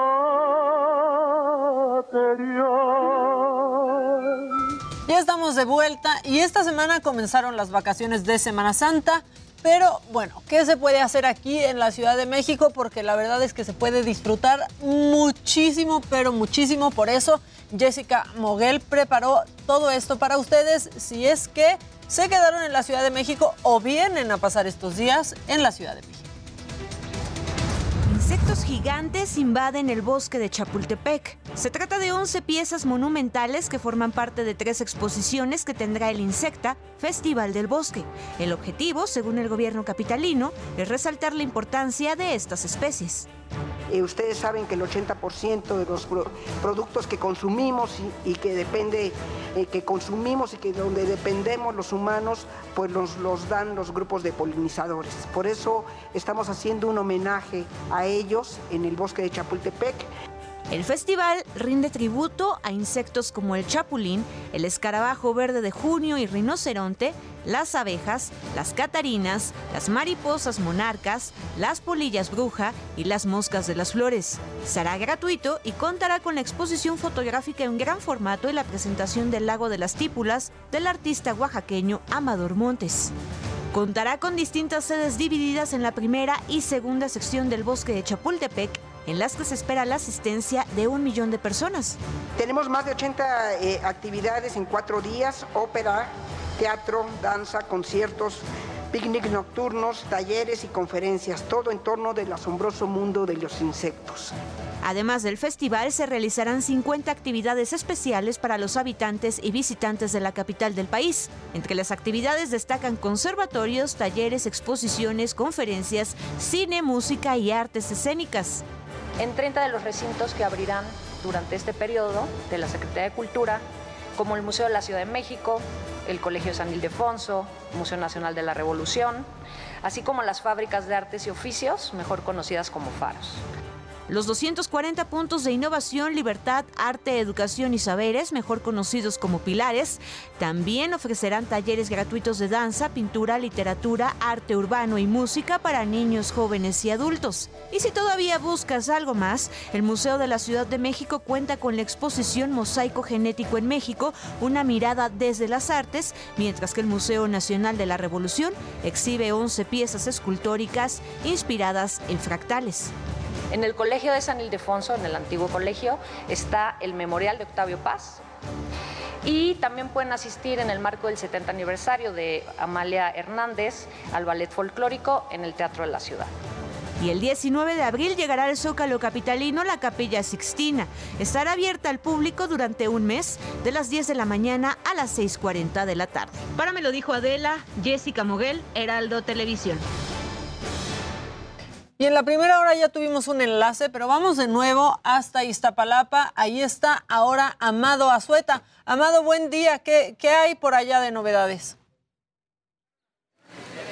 Hola, ¿qué tal Maca? Muy buenos días, saludos a todos. Fíjate que ahorita pues eh, toda, muchísima gente ya se está dando cita aquí en la alcaldía de Iztapalapa precisamente para dar cuenta de este Vía Crucis que año con año se llevó haciendo durante 179 años. Y los últimos dos pues fue de una manera pues contenido por primera vez. Después de dos años ya se hace de una manera abierta. Y si mi compañero puede hacer un paneo para que te des cuenta de cómo se ve todo este lugar, precisamente yo me encuentro en el cruce de la calle Ángel Herdo de Tejada, cruce con Aztecas y pues estamos viendo ahorita la macroplaza donde eh, a las 12 en punto se va a llevar a cabo pues ya este, esta representación. A las 11.30 va a salir todos los actores que interpretan a Jesús, a los romanos, a toda esta gente que cada año busca estar en este punto. Bueno, van a, a salir de la Casa de los Ensayos, después van hacia la macroplaza. Desde aquí se va a llevar a cabo en la macroplaza a las 12 del día, pues los diferentes episodios bíblicos, como es el cuarto concilio, Claudia con Pilato, Jesús es llevado ante Herodes y después es azotado y sentenciado. Así las cosas, Maca, déjame decirte que hasta este momento pues se ve una coordinación eh, eficiente por parte de toda la alcaldía.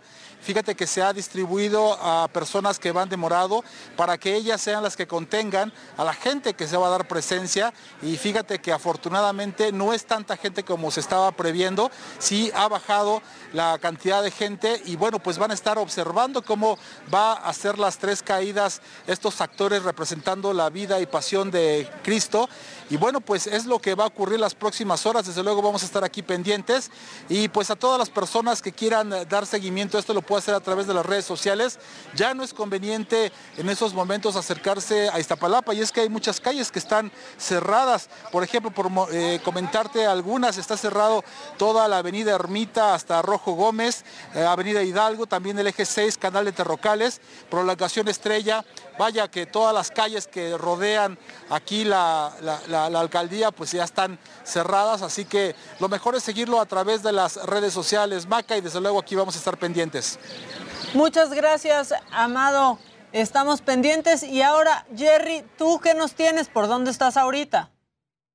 Justo en el corazón de esta alcaldía, me queda Maca. Ya hablábamos del operativo policiaco que se está realizando en estos momentos, la presencia de actores, toda la zona queda completamente resguardada, pero también es importante mencionar, me queda Maca, que tenemos módulos de eh, servicio médico para atender a las cientos y cientos de personas que se van a dar cita justo para poder eh, disfrutar de la 179 representación de la Pasión de Cristo en Iztapalapa. Y al respecto voy a platicar con una de las doctoras. Doctora, estamos transmitiendo completamente en vivo por Heraldo Televisión. Platíquenos un poquito de lo que se está realizando en estos módulos.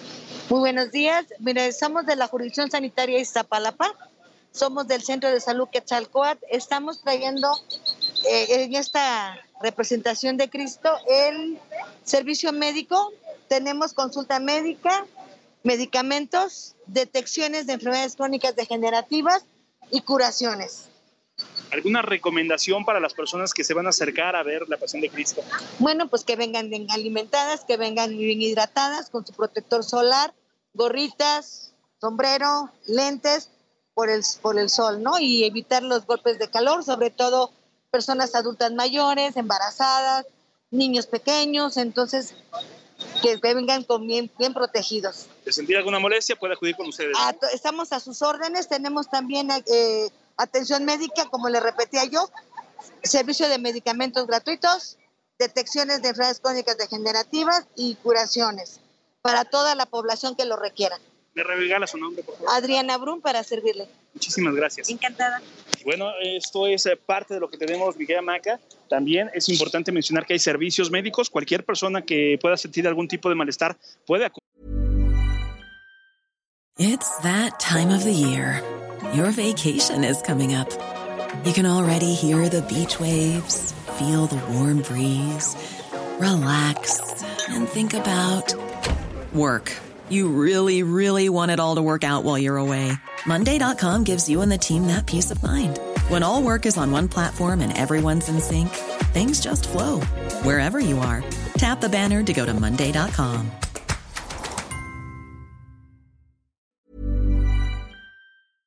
a estas carpas. Tenemos médicos certificados, eh, también muchos auxiliares y personas que los van a atender con todo el agrado y de manera gratuita para que pasen eh, y puedan vivir esta 179 representación de la Pasión de Cristo de manera segura. Y por lo pronto, es el reporte que tenemos. Muchas gracias. Y la verdad es que sí, hay que, hay que tomar precauciones. Está haciendo muchísimo, pero muchísimo calor. Hidratarse, hidratarse bien sobre todo. ¿Y dónde andas tú, eh, Israel Lorenzana?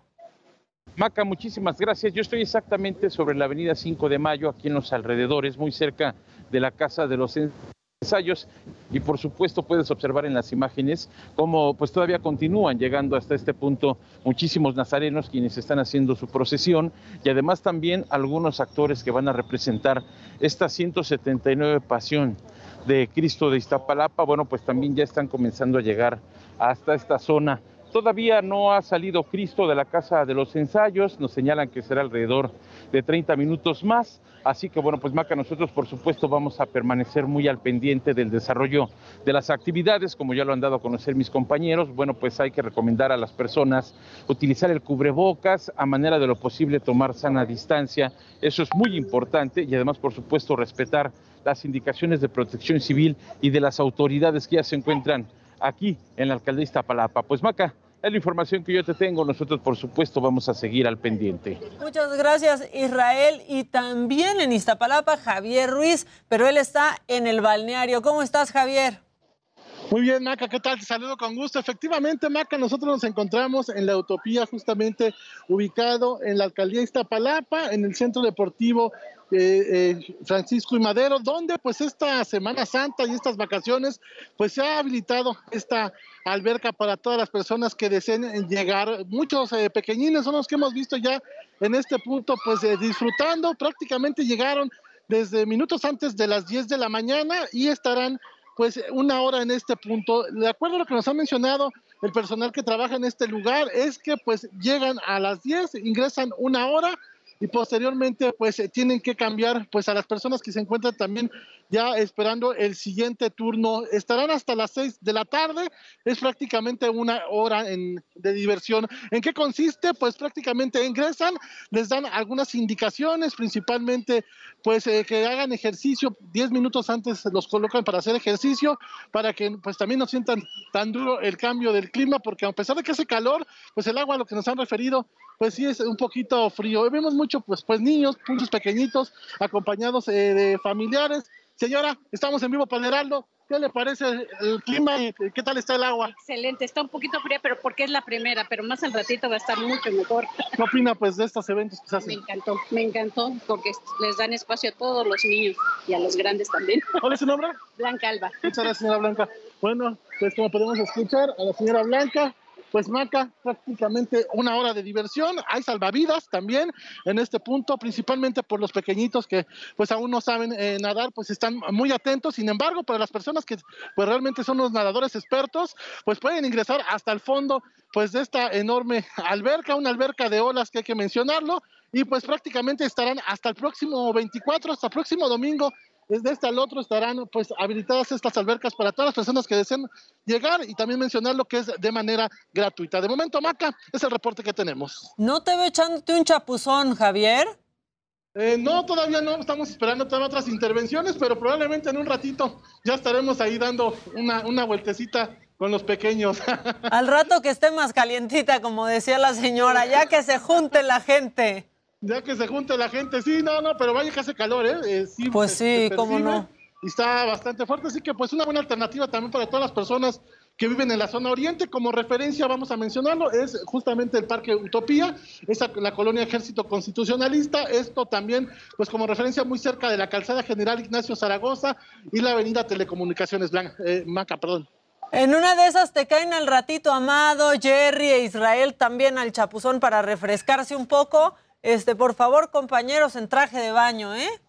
Sí, ya, ya, ya, los apunté, ya los había colocado aquí incluso. En la lista. Les hacen un, la lista les hacen un pequeño cuestionario y para las 3 de la tarde, probablemente en las últimas dos horas, pues ya están apartados aquí, que se vengan con sus flotis, porque me ha mencionado que tanto Lorenzana como Jerry, pues no saben nadar, así que pues no está de más que vengan con sus flotis, sino también aquí tendrán un caballero que los puede estar cuidando justamente a un costado de los. Qué bueno que sí lleven flotis, porque ahí veo algunos que ya traen llanta incluida.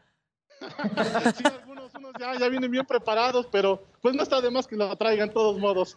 Oigan, compañeros, les mando un abrazo. Gracias por, por esta información y seguimos pendientes. Y sí, cuídense del sol, sobre todo el calor está este, de verdad fuertísimo. Cuídense mucho, compañeros. Estamos al pendiente. Buenas tardes.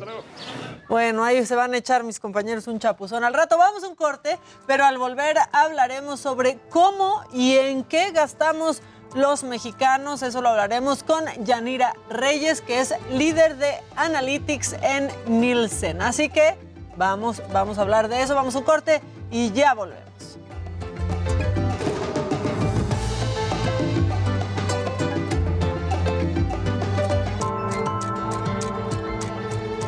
Ya estamos de vuelta y se los dije antes del corte, hace unos minutitos, vamos a platicar con Yanira Reyes, es líder de Analytics en Nielsen y vamos a hablar porque más del 90% de los mexicanos sigue cuidando sus gastos. 82% de los mexicanos afirman que sus prioridades cambiaron pues, por, como resultado de la pandemia y esto ha impactado eh, pues, en su forma de comprar. Así que, pues mejor, mejor cuéntanos tú y explícanos todos estos porcentajes, este, por favor, porque creo que todos aquí en esta mesa estamos de acuerdo que nuestros hábitos de gasto, Yanira, han cambiado. Bienvenida, buenos días.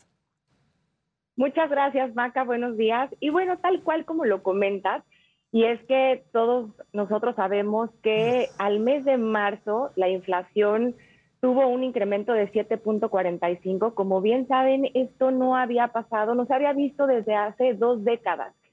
Esto evidentemente ha impactado, como bien dices, la forma de comprar, de vivir, de decidir de las familias mexicanas. Y te voy a dejar solamente eh, algunos datos referente a la inflación.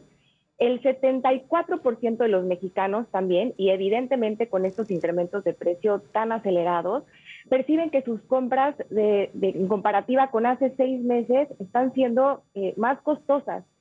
Y eh, con base en esto están actuando de manera inmediata en consecuencia. Lo primero que están haciendo los mexicanos, lo que nos dicen en un estudio muy amplio que hicimos a nivel global y con foco en México, es que están siendo muy cautelosos y están dando un seguimiento muy cercano a la canasta, a esa canasta que principalmente los mexicanos están poniendo foco en, en básicos. El segundo lugar es que están dejando de comprar productos. Esto ya lo vemos, de hecho, desde hace nueve meses que empezó los incrementos de precio tan acelerados, están sacrificando productos, están dejando de comprar aquellos que justamente están teniendo de alguna manera estos incrementos en precio o están dispuestos a, dejarlos de comprar. Y en tercer lugar, un fenómeno que también estamos viendo y que se ha repetido además de otras crisis en México, de las últimas dos, es que están habiendo, está habiendo migración entre marcas también, Maca. Migración entre marcas o incluso entre lugar de compra. Por comparación de precios. Exactamente, para comparar precios, hoy estamos entrando a una era que nosotros la llamamos como la, la era de, del gasto cauteloso, digamos. Hoy más que nunca los mexicanos estamos siendo muy cautelosos de en dónde estamos decidiendo poner nuestro dinero. Pues sí, la, verdad es que sí, ¿no? Y esta práctica de estar comparando entre productos y entre tiendas también, ¿no, Yanira? Así es, así es, Maca. Como bien dices, estamos ya, como, como sabemos, en, en, el tercer año ya de pandemia y esto ya de por sí, pues veníamos de una temporada muy crítica en donde los consumidores también tuvimos que eh, adaptar otro tipo de productos como desinfección, geles, eh, productos para la limpieza que antes no comprábamos con esa recurrencia. Eso ya es un hábito de compra. Tuvimos que traerlos a nuestros carritos, a nuestras canastas de compra y eso evidentemente hizo que, nuestro gasto también se tuviera que adaptar a, a, las nuevas condiciones. Sabemos que también desde hace dos años, eh, desafortunadamente, las condiciones de empleo, de brecha laboral, de eh, personas que, que, que, tienen eh, o, o, que ganan menos de dos salarios mínimos se ha venido agrandando, entonces definitivamente son condiciones adversas y en donde, insisto, hoy mucho más que nunca los mexicanos estamos tomando decisiones milimétricas. Hola Yanira, ¿cómo estás? Daniel López Casarín. Creo que además, Hola, Daniel. a partir de la pandemia hay, hay dos momentos muy importantes para las familias. Eh, unos que, pues en la pandemia tuvimos hijos realmente, y eso te hace también empezar a ver, a ver tus, tus gastos, pero creo que el más importante es, en estos dos años en el que no podíamos estar saliendo, empezaste a darte cuenta que esos gastos hormiga o esos gastos también de gusto que si ibas al restaurante o que Hijo. si comprabas el cafecito o lo que fuera, pues era más dinero. Y entonces hoy dices, oye, ¿para qué gasto ese dinero o esas cuentas o ese mismo café y ese pan de la esquina que compraba? Pues es dinero que puedo ahorrar y yo me preparo mi comidita en la casa y me llevo y compro mi café. mi café y lo hago en mi casa. Exacto, ¿no? Así es, Daniel. Qué bueno que lo comentas. Es un muy buen punto. Y de hecho también a, algo que vimos eh, en, a lo largo de, esta, de estos dos años, casi tres, que empezamos con pandemia, es que todos los productos de, y, y al, al, al, ser el hogar el centro de absolutamente todo, ustedes estarán de acuerdo, ¿no? Todo lo hacíamos en el hogar. Sí. Eh, educación, evidentemente entretenimiento, todo, como tú dices, todo eso que estábamos de alguna manera acostumbrados a hacer el gasto fuera. De hecho, dentro de las prioridades de los mexicanos, dentro de estas prioridades que hoy nos, nos, nos dicen en un 90% que han cambiado, justamente todo lo que tiene que ver con actividades fuera del hogar sigue siendo todavía hasta este momento despriorizadas. Nos cuentan que lo primero eh, seguirá siendo el tema de salud, salud tanto mental como física, es hoy la prioridad número uno de los mexicanos. Y la número dos es seguridad financiera, pues tiene que ver con justamente todas las condiciones que estamos viviendo. Pero como bien dices tú, aún así eh, y aún en estos momentos, todo lo que tiene que ver con actividades fuera del hogar ocupa eh, el, los últimos lugares en el ranking de prioridades de las familias mexicanas. Yanira, ¿cómo estás? Luis GG de este lado. Oye, eh, digamos, aquí hemos dado cuenta de varios a, aumentos, por ejemplo, el aguacate, el limón, el tomate verde, distintos puntos y productos de, la canasta básica. También sobre todo el tema de, como tú bien mencionaste, los temas de salud, la, la compra de cubrebocas que la gente empezó a incluir. Pero digamos que es una mezcla de, varios elementos, ¿no? El tema de los costos del transporte, obviamente las nuevas prioridades.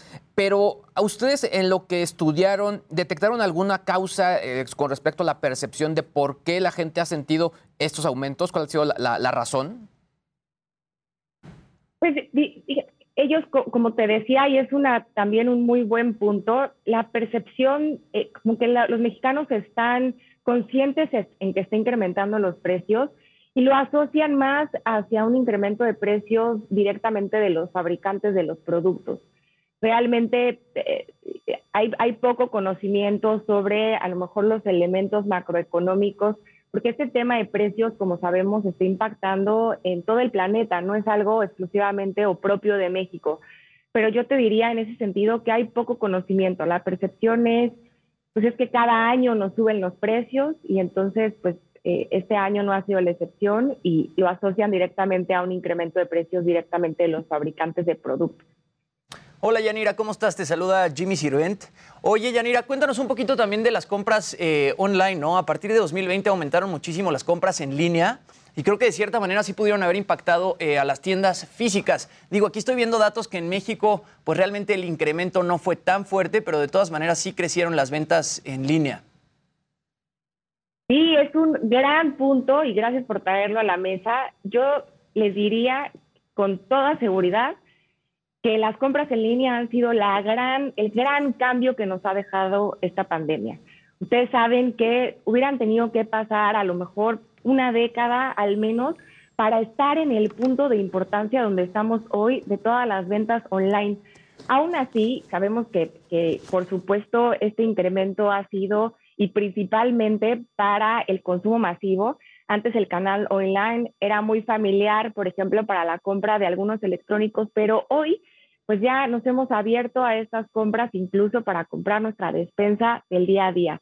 Aún así, algo relevante a considerar es que la mitad de los mexicanos seguimos comprando al 100% en los canales offline, es decir, en los autoservicios físicos, en eh, las tienditas de la esquina. Ahí es donde la mitad de los mexicanos aún eh, no se sienten tan seguros con las compras online y destinan el 100% de ese gasto en canales offline. Sin embargo, bueno, está la mitad que hacen compras combinadas entre canales offline y online y un porcentaje de menos del 10% todavía que únicamente hacen sus compras en línea. Entonces, todavía hay un campo muy grande de crecimiento en este sentido.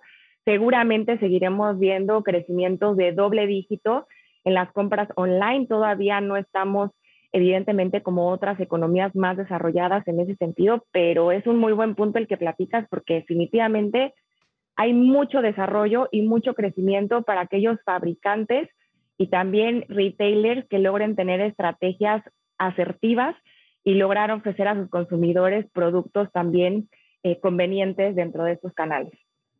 Oye, Yanira, ahora la, la, pregunta complicada, con todo lo que estamos viendo, que si la inflación, que los gastos, como lo han estado platicando, y la preocupación que decías de los mexicanos y con la brecha salarial tan fuerte, ¿cómo ahorrar? Porque ese también es el tema, ¿no? Así es. Y estamos, yo te diría ahí la respuesta, voy a mencionar cuatro elementos. Hoy lo que estamos viendo dentro de las familias mexicanas para ahorro, como te decía, eh, y solamente para mencionar el, lo, que ya platicamos sobre tener eh, un, seguimiento muy cuidadoso al incremento de precios, intercambio de marcas y sacrificio de marcas. Por otro lado, también te diría que hoy las marcas propias, ustedes saben que los autoservicios tienen sus propias marcas que generalmente son entre un 30 y un 50% más baratas que las marcas líderes.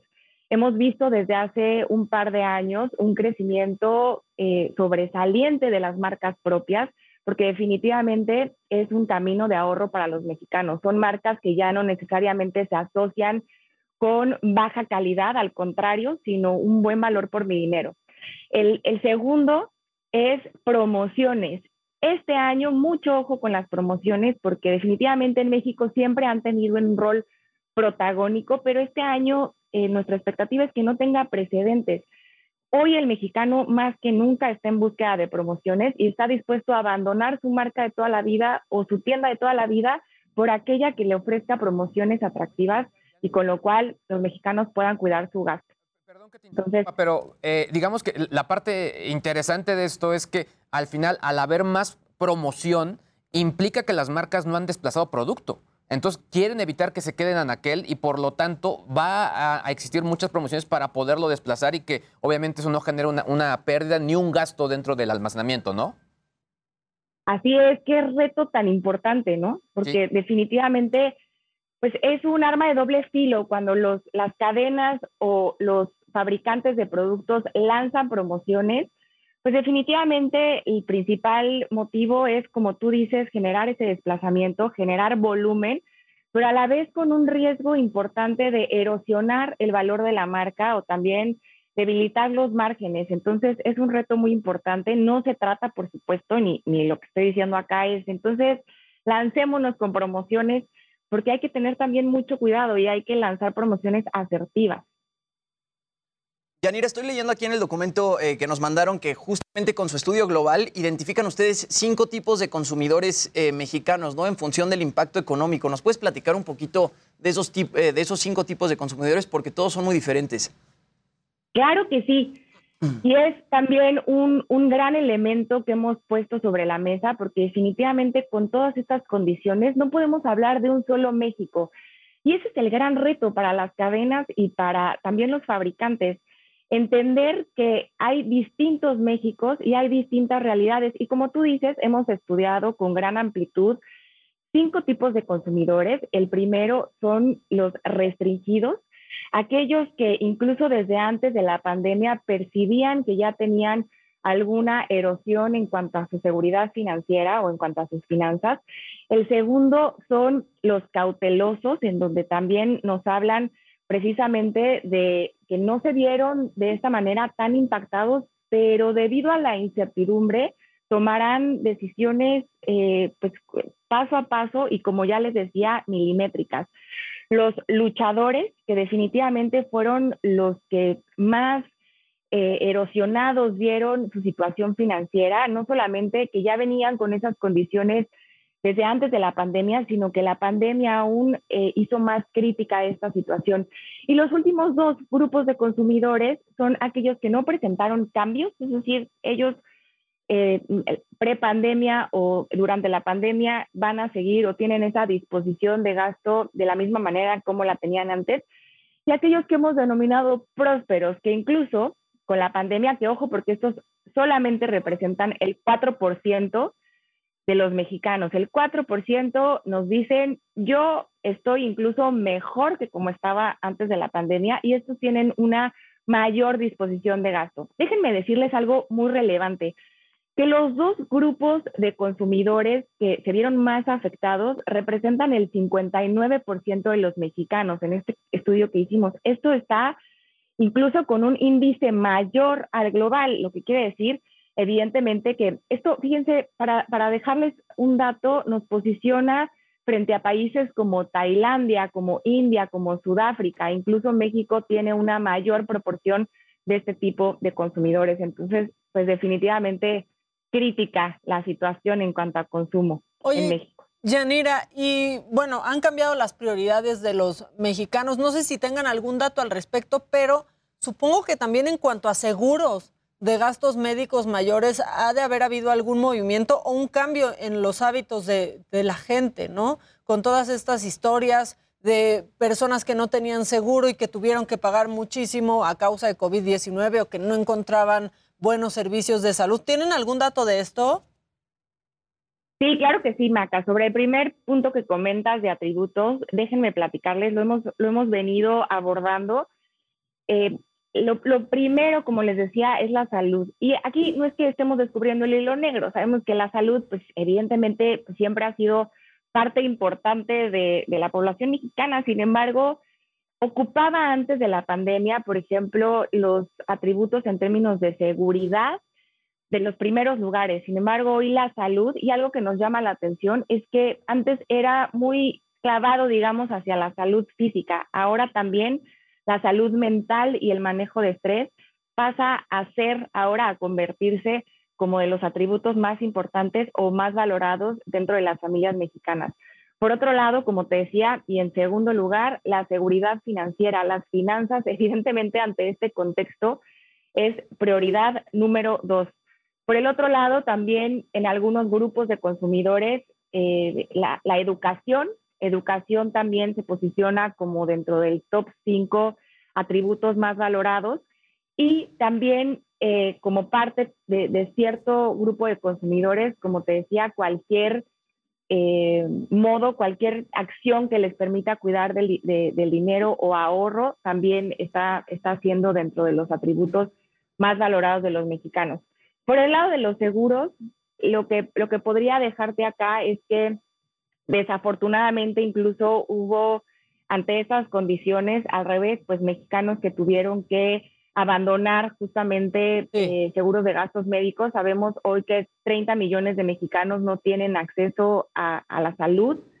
Con estas condiciones, definitivamente, pues en este sacrificio de básicos, de poner alimento a las mesas o, o- o tener a lo mejor un, un seguro de gastos médicos, pues eh, desafortunadamente tuvieron que hacer esta, este tipo de elecciones. Sí, la verdad es que tristísimo eso. Yanira Reyes, líder de Analytics en Nielsen, muchas gracias por esta, por esta plática. Este, pues la verdad es que son datos bien duros, ¿no? Eh, Después de, de estos años tan difíciles. Así es, Maca. Años, años muy duros. Sin embargo, bueno, vemos que, que en, las- en los próximos trimestres la expectativa también es que la inflación vaya un poco regresando a los niveles, a los rangos del 3%. Los especialistas hablan de que en el primer trimestre del 2023 será cuando regresemos a esos rangos. Esperemos que así sea porque definitivamente las presiones inflacionarias están agregando justamente una presión adicional a los, a los bolsillos de los mexicanos. Situaciones adversas, por supuesto. Sin embargo, bueno, con la expectativa también que logremos entrar a, a meses menos complicados en términos de Pues sí. incrementos en precios. Esa es la expectativa y sobre todo la esperanza, Yanira. Eh, muchísimas es, Marta. gracias. Gracias a ustedes. Que estés muy bien, que tengas buen fin de semana, este, de vacaciones, ojalá. Eh, nosotros damos un corte y regresamos porque pues ya estará aquí en Jimmy. La herencia de Timbiki, mi querida Maca, que nos vienen a presentar su nuevo sencillo titulado Solo. Exacto. Va a estar bueno. Que no es lo mismo que solo nos vienen a Exacto. presentar el nuevo sencillo. Este, ya volvemos, esto es Me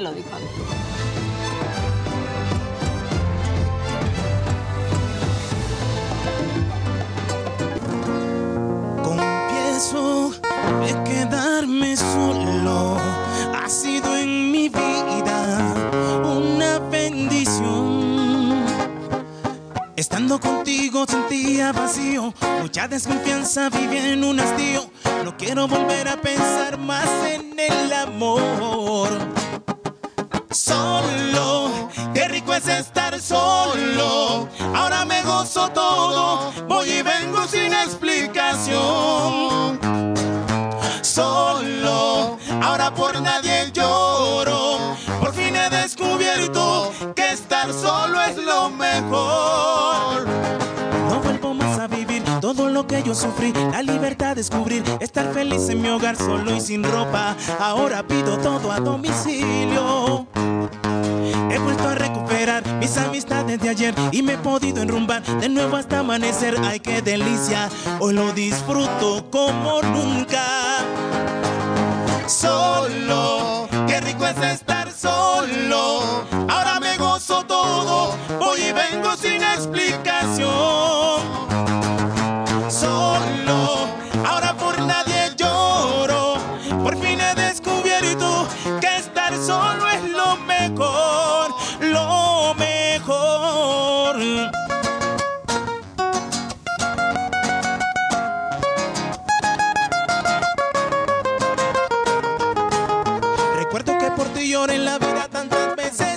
Veces, dejando a un lado muchos sueños por quererte, pero esto se ha acabado ya.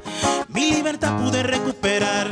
Solo. Me siento la persona más feliz. Solo. No dejaré que nadie llegue a mí. Solo. Esto se siente bien estando solo. Si yo volviera a nacer, juro que nunca negociaría mi en la vida y mis sueños, mis ganas de volar.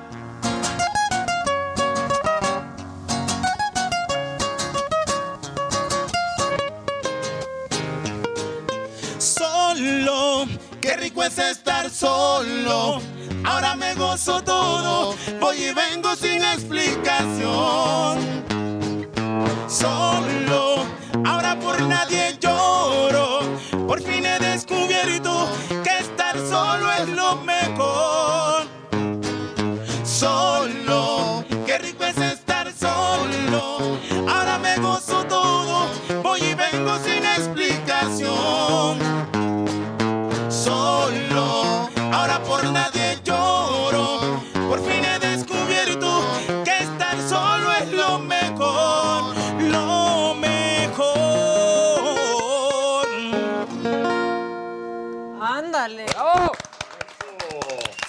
solos?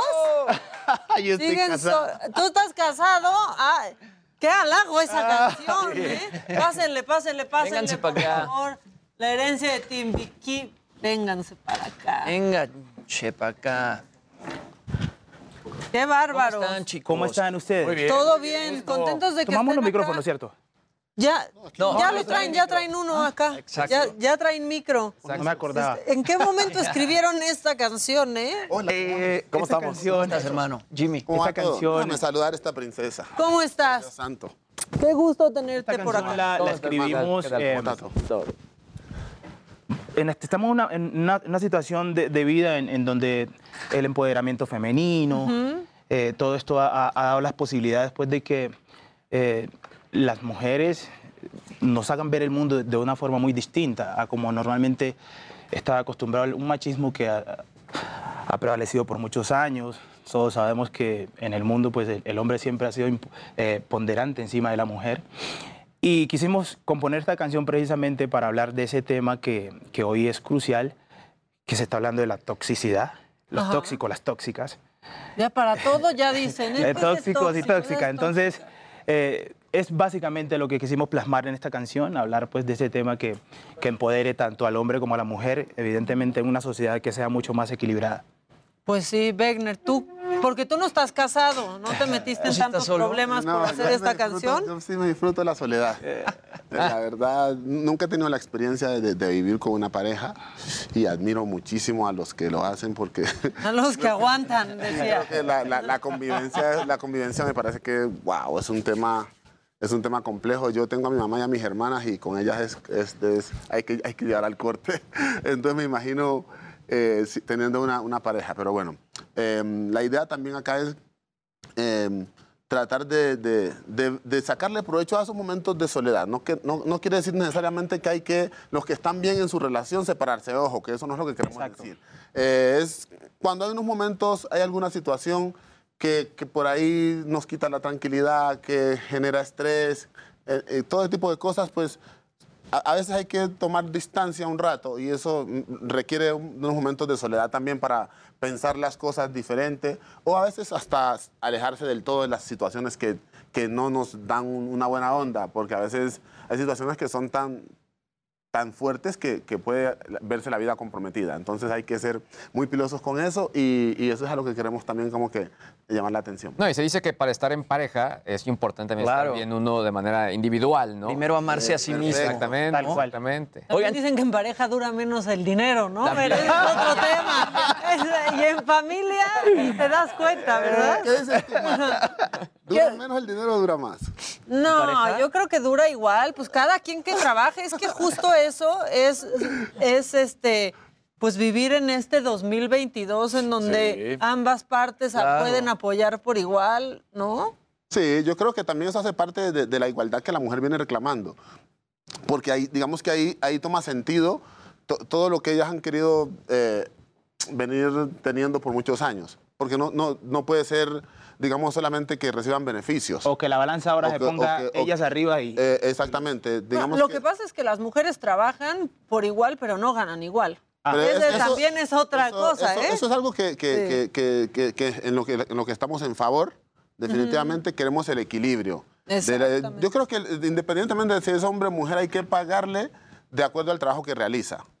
Yo creo que hay que partir desde ahí. Ah, realizó X trabajo, esto tiene esta remuneración por ley o por, o por lo que sea, lo justo. Ahí- ahí- así nos quitamos el tema de si es mujer o si es hombre encima. Ahora, la herencia de Timbiquí, están cumpliendo 22 años de carrera, ¿cierto? 22 años. Se creó en, en el 2000. En el 2000, 19 de junio estamos cumpliendo 22 años. ¿Quién de ustedes tenía 16 años cuando crearon la Yo banda? tenía 16. 16. Ahorita Wow. tengo 38. Ok. Y- sí, ¿cómo, cómo ha sido todo este recorrido a lo, a lo largo de 22 años de carrera? Tienen dos discos, ¿cierto? Tenemos Mm. cuatro discos. Cuatro discos. Van a lanzar un disco nuevo y este es el primer sencillo de ese nuevo. Exactamente. Herencia nace en un municipio de- de- del, del andén del Pacífico colombiano. Somos, tenemos dos costas, pues, Caribe y Pacífico. El andén del Pacífico colombiano eh, un- se llama Timbiquí. Ahí Ok. nacemos. Es un pueblo tan pequeño que al- a los meses de haber nacido el grupo, pues nos toca partir a una ciudad principal como Cali. Allí creamos pues como ya una plataforma mucho más, gran, más amplia, pensando en Colombia inicialmente, luego pensando en la posibilidad de expandirnos a nivel internacional. Hemos hecho colaboraciones con el maestro Carlos Vives, eh, con el maestro Rubén Blades, eh, Andrés Cepeda, Jay Álvarez.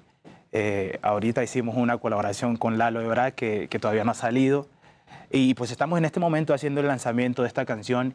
¿Y por qué pensamos en México? Pues hacía muchos años soñábamos con la posibilidad de, de tener la música nuestra sonando aquí. Y de hecho tenemos que decir que es el tercer país donde más se escucha nuestra música. Pero dijimos, bueno, queremos que sean los primeros también. ¿Cuáles son los otros dos? Colombia, Estados Unidos y, Y México. Sí. Es muy importante México siempre para los México es el punto de músicos, ¿no? partida Sí, totalmente para nosotros de la los música latinoamericana. Sí, la verdad es que sí. Ahora, van a girar con Lalo Ebrard justamente, ¿no? Bueno, eh, em, iniciamos una gira, iniciamos una gira... Eh, Pacifica Tour. Pacific, Pacific Art Tour. Eh, mm, eh, se vino el disco y, y- y la, la- la- la- la agencia nos dijo, necesitamos que le den prioridad a una cosa o a la otra. A una cosa ahorita. sí, claro. Entonces tocó, bueno, listo, Arrancar el vamos. lanzamiento, pues porque estamos vamos también en el proyecto de, de- de la aplicación a Grammy y todo eso. Tú sabes que hay que hacer antes un, un trabajo importante. Entonces estamos en ese proceso. ¿En qué camino vamos? O sea, ya vamos rumbo al Grammy. Pues es la idea. ¿O cómo Sí, se como no depende 100% de uno, entonces eh, estamos en ese trabajo. eh, hemos hecho algunos pininos, en Colombia se le llama pininos, pues como a, a escalones Acá pequeños. también, acá también. Sí, ah, bueno, para lograr propósitos, eh, pues hemos estado en el Festival de, de la Canción de Viña del Mar, en donde ganamos Gaviota de Plata, y hemos estado prenominados a los Grammy alrededor de cinco veces, pero bueno, nos ha, nos ha faltado palanca para estar ahí, porque creo que nuestra música es una música muy buena, que no tiene nada que envidiarle a ninguna otra, simplemente que había, había que hacer los contactos necesarios para que se pueda lograr ese propósito. Ahí estamos, anda- avanzando. Y es bueno a- hacerle ruido a este tipo de, de- de géneros, ¿no? Y este tipo de música en Colombia, porque de repente, pues yo me imagino que ustedes siendo artistas colombianos dicen, híjole, pues ¿cómo le competimos al reggaetón, no? De pronto Sí, J Balvin, fuerte. este, Maluma, todos los artistas colombianos, ¿no? Ahorita cuando uno piensa en música colombiana, pues piensa en reggaetón, porque el reggaetón básicamente está tomó- dominando todas las listas. Y, y- y digamos que, que eh, pasó lo que pasó con la salsa en su momento, ¿no? Que en Colombia se generó todo un boom alrededor de eso. Eh, desde, desde Cali y el Pacífico, ahora desde, desde Antioquia con los paisas, eh, se generó el tema de la música urbana. Pero yo creo que el próximo boom que va a venir va a ser la música del Pacífico. No, no, hay, no hay otra opción. no hay otra opción y nosotros Siempre. vamos a encargarnos Tal de, que, cual. de que así sea, naturalmente con la ayuda de los mexicanos, que a partir de ahora van a empezar a apoyarnos. Y una vez nos peguemos acá, en Colombia se pegan también. ¿Qué géneros mezclan? Nosotros, o sea, tenemos una corriente musical que es la, la espiritual, la nativa de nuestro territorio, que se llama música del Pacífico colombiano, y la danza central se llama el currulao. El currulao. Currulao. Es, un, es, es una danza muy bonita en su forma de interpretación, desde la parte interpre- interpretativa hasta la forma cantada. Es muy bonita, es una danza central y desde allí tomamos los elementos básicos de nuestra música, los mezclamos con la música occidentalizada. Hemos usado, evidentemente, elementos de la salsa, eh, elementos Rock, de- del funk, rock, del pop, funk. O sea, a los de que se adentran, de los que se adentran a escuchar nuestra Reggae. música van a encontrar allí de todo. O sea, Sí. y van a decir, wow, esta, esta gente tiene vainas raras. Una vez la escuches, ya te enganchas. Seguro que sí. Porque en algún, en algún momento te vas a... Seguro. ¿Tú tienes novia? Yo tengo novia, sí. Bueno, dedícale la Yo no canción. estoy solo. Y también sabe que se acaba más rápido la lana. Vuela. Dedícale una canción de herencia de Timbiquí que se llama Sabrás. ¿Cómo va? Sabrás. ti. ¿Cómo va? Ni siquiera... Ah, bueno, dice... A ver. Quiero que sepas que mi corazón en toda situación te va a querer. Que cuando te miro siento el amor más grande que puede haber en mi ser.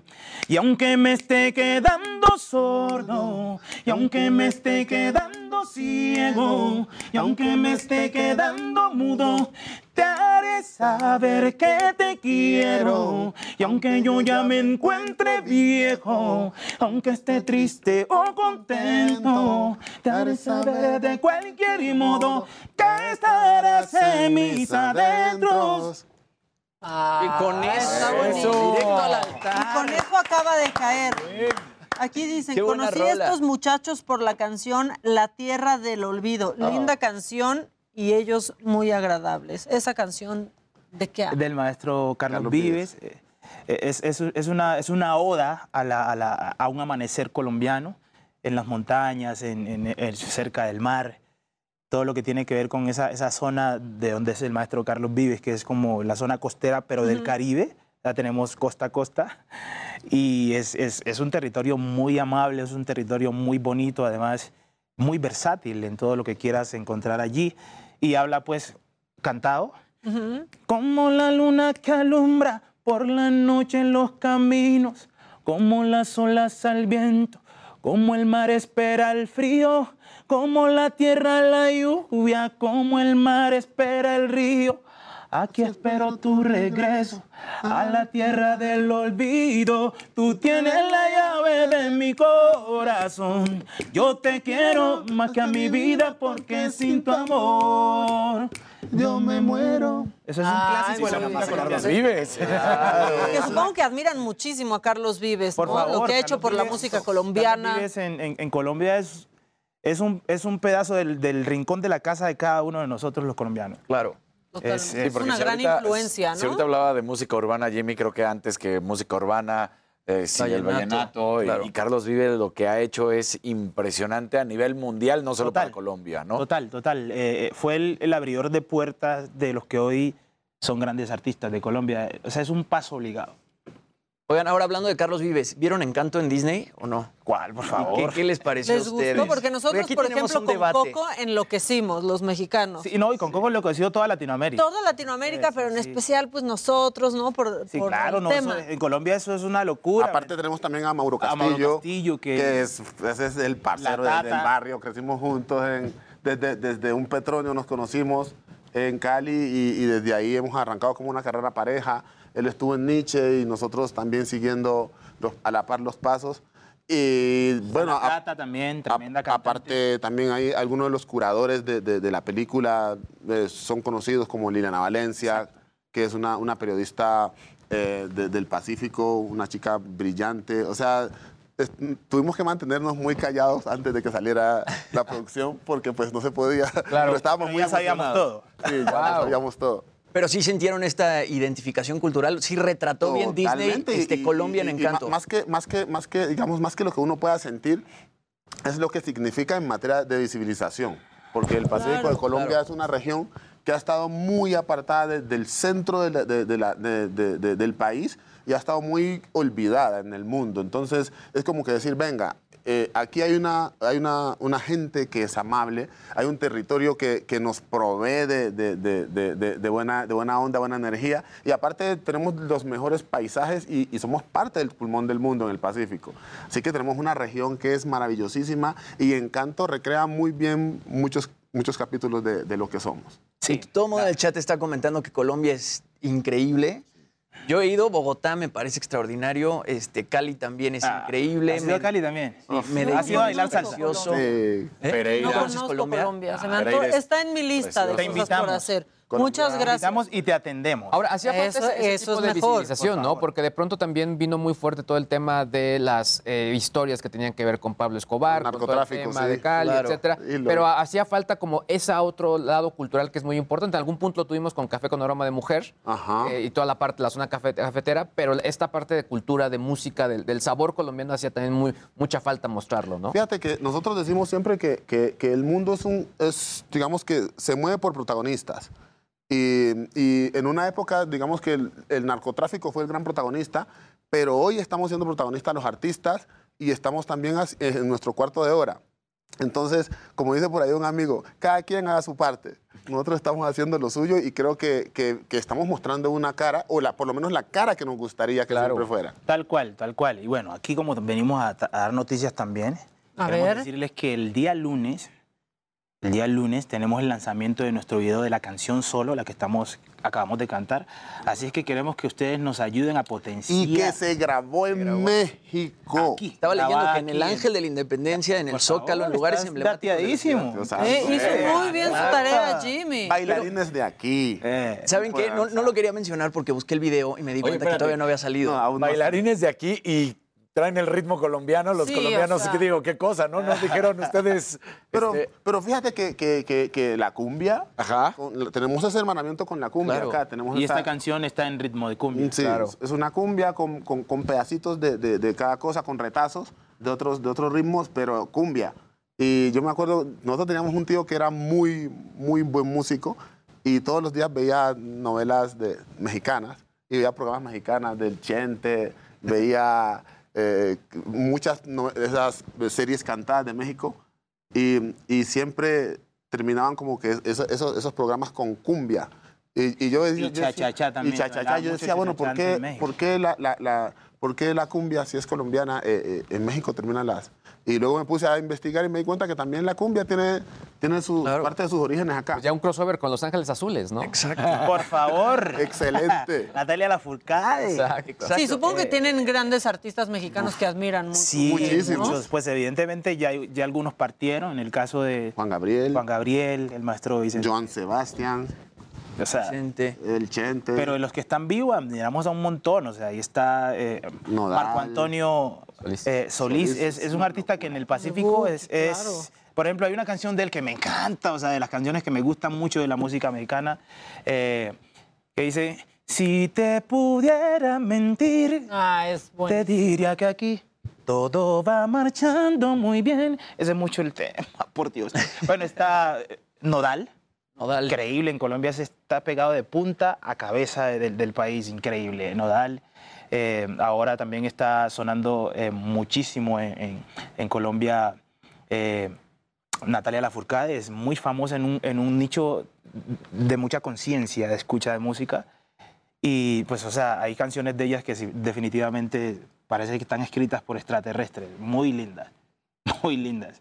Ahora, aquí nada más nos están dando una probadita, pero realmente en escenario son 11 músicos. 11, una banda... O sea, le- es otro la herencia power. son 11 músicos. Aquí nada más. Y usamos marimba, que es un instrumento nuestro del Pacífico colombiano, así como la de ustedes, la chiapaneca. Claro. Sí, sí, sí. Nada más que la de nosotros está hecha con la palma del chontaduro. Una palma. ¿Conocen el una chontaduro? ¿Qué es eso? El chontaduro ¿Qué es no, eso? no, el chontaduro es una fruta tropical Ok. que se da, eh, bueno, en Colombia. Es una fruta como cuál acá. No sé, es una fruta que, que tiene, tiene, tiene, tiene una, tiene ver, una, una- la semilla la tiene por dentro Ok. y es deliciosa. Se puede comer con sal, se puede comer con miel, se puede comer solita. Y tú que fuiste a Cali debiste ¿Qué? verla, por lo menos. Ah, Sí, claro. no me la y- parecería es- como, Ah. como un durazno Sí, por sí, dentro, parece- ¿no? parecería. eh, pero la, la, la carne pero es, qué rica. es distinta. Sí, ya Sí, vi. es cocida y es No deliciosa. es dulce, ¿no? Ya se la. ¿Es dulce? No, no es dulce. No es dulce. Ah, por eso la puedes preparar con... Eso. O sea, puede ser Se puede salada, sal- ¿eh? ok, o puede ser dulce. O ambas, o agridulce, le puede echar sal y dulce. Ya. Entonces, el la palma del chontauro, la palma del chontauro tiene espinas, Ok. una palma espinosa. Y se- de, de esa palma hacemos esa, eh, esa, eh, eh, la- las latas, que son las que emiten el Ujú. sonido. Y, la- y hay una historia hermosísima a través de la marimba. Pues ustedes saben que el Pacífico de Colombia pues, está muy ligado con África, con todo lo que pasó allá. Pero bueno, también tenemos una, una hibridación interesante porque eh, la tambora el- o el bombo se comparte con toda la región andina. O sea, es decir, vino de África también la idea del bombo, pero nosotros hoy en día no podemos decir que es 100% africano, que es el tambor.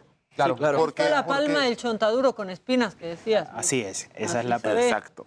Ok. Y, y ahí y obviamente hay varias especies, ¿no? Ese es el Porque este, este es una especie de palma. Hay otras que son más, más oscuras y otras que son un poquito más verdosas, pero y así mismo son también los frutos. Ok. Dependiendo de la palma. Amarillo. Hay amarillos, hay verdes, Verdes. hay... Hay, Hay de todos colores. Sí. Ok. Oigan, y los interrumpimos con lo del video. Se grabó aquí en la Ciudad de México. ¿En qué lugares icónicos? El Ángel de la Independencia, el, El Zócalo. Ángel, Zócalo, eh, el- Bellas Artes. Bellas Artes. eh, Eh, ¿dónde usamos más? Varios lugares que no, ya, ya no recordamos tan, tan claramente el nombre, Ok. pero son Pero esos- esos- icónicos. La- una calle específica de, de ahí, como del- de la parte del centro cerca ¿Madero? de Bellas Artes. Sí, es como, de, como desde el Zócalo hasta Bellas Artes, ¿no? Madero debe Sí, ser. Madero. Esa, esa, Un andador. Eso, Sí, un un andador. andador. Es muy bonita, Sí, hermosa. hermosa y además es muy concurrida, entonces le da un aspecto muy chévere. ¿Y salen los 11 o salen ustedes dos? No, No, los dos. ¿Tú te imaginas trayendo un montón de gente acá? No, qué caro, ¿no? ¡Qué Qué costoso! caro también. ¿Y cuánto tiempo llevan acá ustedes? Yo siento que ya, ya bastante.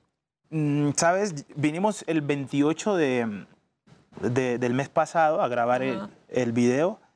Eh, nos regresamos el primero que el cumpleaños de él, iban a hacer una fiesta allá y regresamos de nuevo acá el día 7 a terminar de hacer un par de imágenes y también a, a entrevistas. Llegamos por Guadalajara, hicimos tres días de entrevistas y luego ya pasamos aquí a, a la Ciudad de México, que me encanta esta ciudad, me gusta mucho.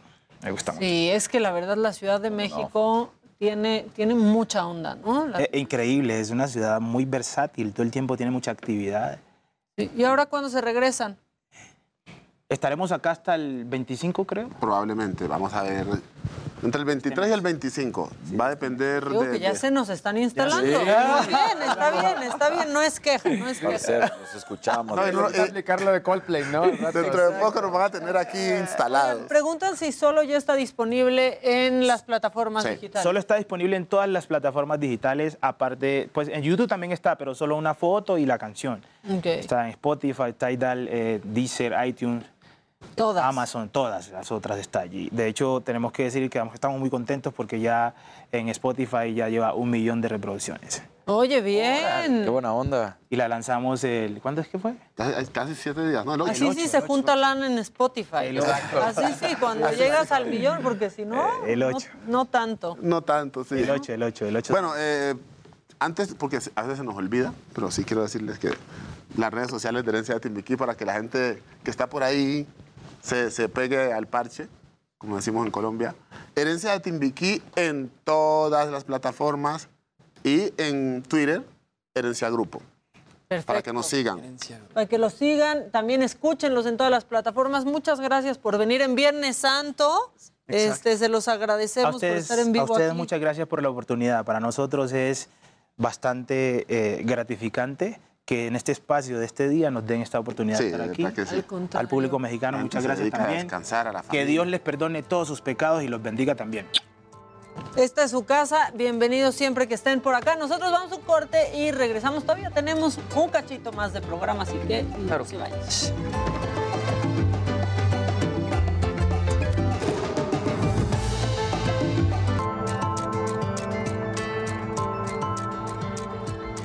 Bueno, ya estamos de regreso y vamos otra vez hasta Iztapalapa y está Israel Lorenzana, pues está en esta cobertura especial de la representación de la pasión de Cristo. Israel, ¿cómo va todo por allá en este momento? Cuéntanos.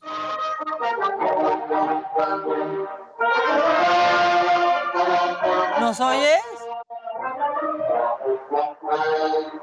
Está la música muy fuerte y pareciera que no nos, no nos escucha Israel. ¿Ya nos oyes? Ahí estás. Ya nos escuchaba, justo ya estaba moviendo la cabecita. Ahí estás.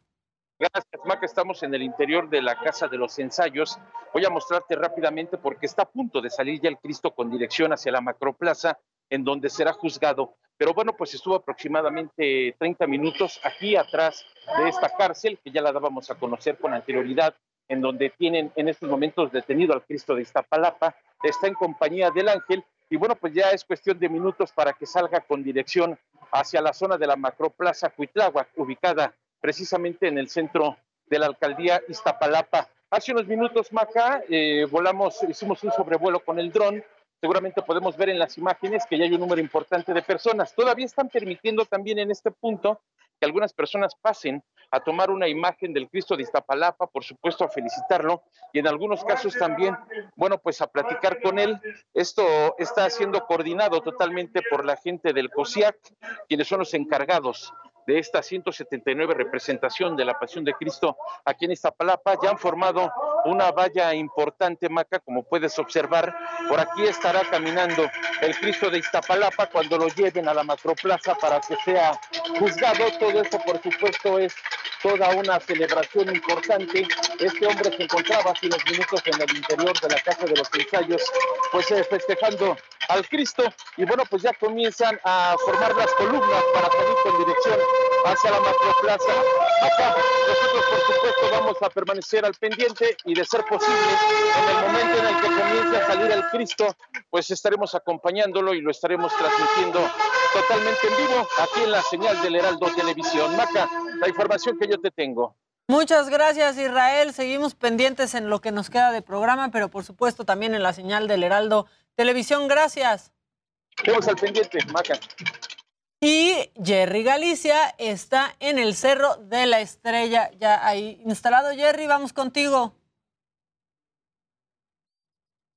¿Qué tal, mi querida Maca? Estamos justo en el Cerro de la Estrella, donde ya comienzan a llegar muchísimos eh, nazarenos. Luego de cumplir con su manda, están eh, realizando una caminata cercana a los tres kilómetros. Y como podrás apreciar, tenemos ya la presencia también de elementos de la policía capitalina y muchísimos nazarenos ya bastante cansados, muchos de ellos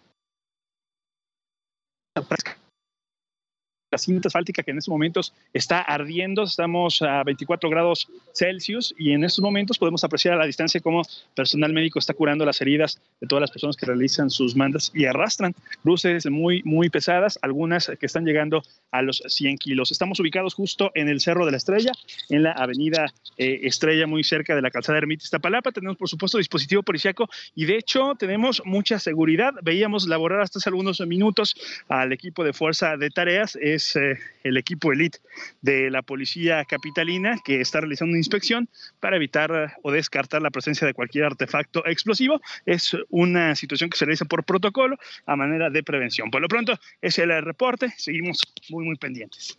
Y ya empieza el calor, aunque se ve un poco nublado, ¿no? No se ve tanto, tanto sol, pues el calor la verdad es que hoy se espera fuertísimo y después la lluvia eh, de Viernes Santo que siempre cae.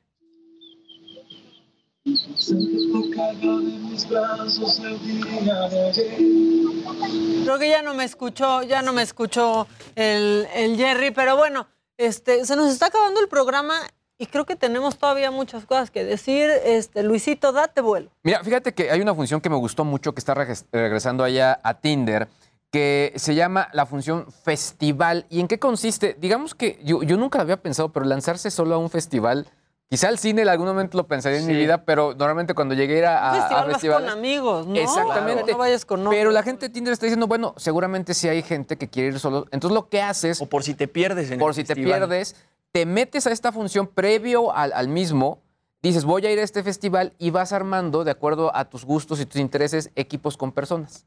Entonces ahí se encuentran dentro O del sea, no solo para date. No solo para date. O sea, sí puede ser también con fines románticos, ahí lo aclaran, pero sí mencionan que eso también puede ah, ayudar para, eh, digamos, que generar equipos. Y justo me llamó la atención, por ejemplo, en, en Coachella, que es un festival muy grande, muy, pues sí, de, dentro del círculo importante de festivales, en que, que sí hay muchísima gente y de pronto sí hay, hay muchos que han ido que narran, sí, iba con tal y me les perdí, o, o, bueno, me, les perdí, me hice el perdido, o alguien se hizo el Y perdido. entonces agarré otra bolita. Exactamente. Entonces, la verdad es que se me hizo bastante interesante. Y en el mismo tenor de los festivales, Fortnite, justo con respecto a todo el tema de Coachella, lanzará, eh, pues, número uno, eh, outfits especiales para los avatares, que son como, lucen muy festivaleros, que ya dije, bueno, pues está, está cool. Eh, pues, digo, no sé si yo lo adquiriría creo Coro- que no, de no está corona muy de en mi flores, onda. ¿no? Exactamente. Pero bueno, creo que todo el mundo se suma justo a esta, a esta moda y sobre todo al regreso ya formal al 100% de los festivales. Muy bien, pues es que sí, con Coachella ya. Sí, no. Va a estar ¿Cuál era el otro Coachella. festival que dijimos que era en Los Ángeles y que queríamos Ay, ir? ¿cómo se llamaba? Ese estaba, Estaba en diciembre. Pero que estaban absolutamente Ah, claro. todos, muchos Sí. que ya no están trabajando. Ahora te digo que parecía No, el no machaca. era machaca. No, no era No era machaca, pero machaca. como decíamos que era como... Era otra machaca. El Bésame Mucho. El Bésame Ese. Mucho también, que pintaba buenísimo, la Y verdad. ahorita te voy a contar Bueno, a ver, otra vez el este, el Jimmy, ahorita lo encuentras, pero es que ayer Jimmy se le ocurrió hacer una lista de obras y de cosas que hay que hacer en Mira. la Ciudad de México en este fin santo, este, porque hay mucho buen teatro, la verdad. O sea, yo quizás me lanzo a ver Network con ver- Jiménez ver. Cacho, que se me antoja muchísimo, pero hay muy buena oferta de teatro y de distintos espectáculos en la Ciudad de México. Así es, Maquita. Aquí tenemos cartelera de teatro. Hoy viernes está 2 más 2 en el Teatro Royal Pedregal eh, con Mauricio Islas, Sabine Musier, Plutarco Asa, Gisela Seedi y Alejandro Ávila. Además está Héroe del Lobby en el Teatro Rafael Solana. Ahí está Horacio Pancherri, ah, Pancheri. Horacio Pancheri, perdón, Regina Pavón, Miguel Jiménez y Adrián Macala.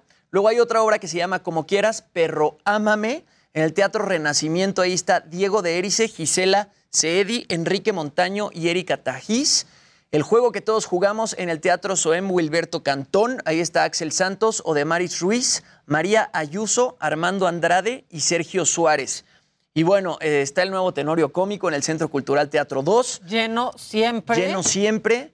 José el Soñador en el Centro Cultural Teatro 1 con. Carlos Rivera, Kalimba, Fela Domínguez, Carlos Ramírez, Taya Valenzuela, que habíamos dicho que Fela Domínguez ahí hace un trabajo Es extraordinario. espectacular lo que hace Fela, o sea, de enchinar la piel, cómo canta todo, o sea, se lleva la ovación Fela Domínguez. Y luego Carlos Rivera también. Carlos Rivera también, pero, pero se la lleva Fela. Y va a haber un cambio en, en José el Soñador que yo creo que va a estar padre porque entra Eric Rubín a ser al faraón y Kalimba, que estaba haciendo al faraón, va a ser José el Soñador y Fela sigue ahí. Entonces yo creo que la verdad, si ya vieron esta primera, pues verla ahora con este cambio de elenco también tiene un saborcito bien padre. Siempre es padre ver la misma obra con un elenco diferente. A mí me encanta. Yo fui a ver Agotados hace poco. Primero la vi con Chumel Torres. Ajá. Estuvo muy cool. Después la vi con Alex Fernández. También estuvo muy cool. Y luego la vi con Alan Estrada. Y Te cambia faltó mucho. la mejor. ¿Cómo? Te faltó la mejor. Con, Con Paola Gómez. con La Paola Gómez. Pero es que Paola. Gómez ya fue hace tiempo. Sí, la verdad es que sí. Pero esa obra estuvo extraordinaria, pero eso que dices, o sea, ver la misma obra con diferente elenco siempre es padrísimo. Luego está Ghost, La Sombra del Amor en el Teatro San Rafael con Paulina Goto, Felipe Flores y Cristian Escudero. Y La Dama de Negro en el Teatro Ofelia con Rafael Perrín y Fabián Paso. Que es, muy padre ir a ver La Dama de Negro. padre, ya fueron, sí, la verdad. sí, o sea, lo que hace Rafa Perrín es increíble y te sacas unos Sí te sacan unos años. sustos. ¿Dónde Lleva años. En el Teatro San Rafael. No, La Dama de No. Negro, espérame, dame un segundo. La Dama de Negro está en el Teatro Ofelia. En el Teatro Ofelia. No, no, no, no. Y- no. Y esos negros totales que logran Es, la eh, Dama de no, Negro, sí, cómo te saca un juegan con susto mente. en algún punto. La verdad. Y bueno, está Network también en el Insurgentes. Teatro Insurgentes Teatro con Jiménez Cacho, está Suria Vega también, dirigido por Francisco Frank. O sea, yo creo que es una locura Network. Sé de mucha gente que ya la vio y que está espectacular. Sí, son planes para viernes, sábado o domingo, porque muchas de estas obras este, se repiten los tres días. Entonces, el día que tengan libre, vayan al teatro. Hay que ir al teatro porque pues, hay que apoyar el regreso Sí. del teatro. No siempre es. Y hoy hay concierto de teatro. mentiras. Mentiras Hoy el hay concierto en el Foro Total Foro Play Total en Play. Antara también es buen plan, aunque no sé si todavía haya boletos porque ya siempre está agotado, la verdad. Es- Se los digo, se los Sí. digo. Pero bueno, ahí hay unos buenos planes para el fin de semana y Casarín te la debíamos desde la primera Ay, hora. muchas Tus gracias. compañeros Maquita. te quitaron mucho Sí, yo lo sé, yo lo sé, así son estos, estos jovencitos, pero bueno, ya que le vamos a hacer. Oye, una muy buena historia, la verdad es que en el béisbol de las grandes ligas para los gigantes de San Francisco, bueno, pues Alisa Naken entra a la historia de la MLB como la primera mujer entrenadora de campo. Ella hace historia en la gran carpa, como es conocido, porque en esta victoria de los gigantes por 13 carreras a 2 sobre los padres de San Diego, Alisa tiene que entrar como entrenadora de primera base debido a que el primer entrenador sale por una discusión, es expulsado del partido y entonces ella, como es la entrenadora suplente, por decirlo así, bueno, pues es la que ingresa y con esto se convierte entonces en la primera mujer y lo hace de manera espectacular. Ella es entrenadora asistente, llegó para la franquicia de San Francisco, dos años después hace historia en este momento, ahí la estábamos viendo, así que bien, porque cada vez más vemos a estas mujeres triunfando en los deportes allá en Estados Unidos. Y bueno, para hoy, ¿qué hay en el béisbol de las grandes ligas? Orioles contra Yankees, White Sox contra los Rays, Padres contra Bravos, Marineros contra los Astros y Dodgers contra Reds. Y esa historia, Maquita, sí es digna de un verdadero macabrón. Resulta que cuando Brady hace unos meses se retira, pues alguien por ahí dice, yo tengo el último pase de touchdown de Brady de un Super Bowl, lo pone a la venta, sale y ese sí, ese baloncito, el ovoide, pues se vende en 518 mil dólares, medio millón de dólares Nada más. el, el balón. Ya estaba todo listo, ya se había vendido, ya estaba la compra cerrada y de repente sale Brady dos meses después a, a decir, ¡ay! No me retiro. Pues no, mi ciela. Pues no, mi ciela. Y entonces, pues, la verdad es que se comportó bien el vendedor y la gente, y entonces cancelaron toda la, la venta y pues sus 518 Pues sí. mil dólares hasta Oye, ahí llegaron Y el porque no es el periodista, el periodista mexicano que se Ay, había, ese- ese que se había robado el jersey de, de Brady, Brady. cascos. Sí. ¿Qué Muy pasó con él? Fue cancelado, por supuesto, en, en Estados Unidos. No, no hubo nada. Fue regresando cosas porque además gente empezó a demostrar que él ponía en venta obviamente, memorabilia deportiva. En Chiluca creo que vivía. Y entonces empezaron a darse cuenta y empezaron a rastrear, vio las fotos, Luis, o sea, las fotos, el IP y todo. Dijo, oye, es que esto es de lo mismo de la. Y tenía cosas, cantidad de cosas, porque se metía a los vestidores y se las robaba. Esa es la realidad. No, no. Chale. Entonces, Orgullo mexicano. perdió hasta el trabajo y pues ahorita, pues por igual. y Ya por ni ahí sabemos. anda. No sabemos. Sí, pero no le quedó nada que vender ahora No que le quedó se nada. retiraba Brady, Que ¿no? se quede- sí, no, bueno, ahora sí, porque en Estados Unidos, en Estados Unidos sí le quitaron el acceso a cualquier evento. Ya no solamente de americano, a cualquier evento. Sí, aquí ya no nos acordamos ni de cómo se llamaba.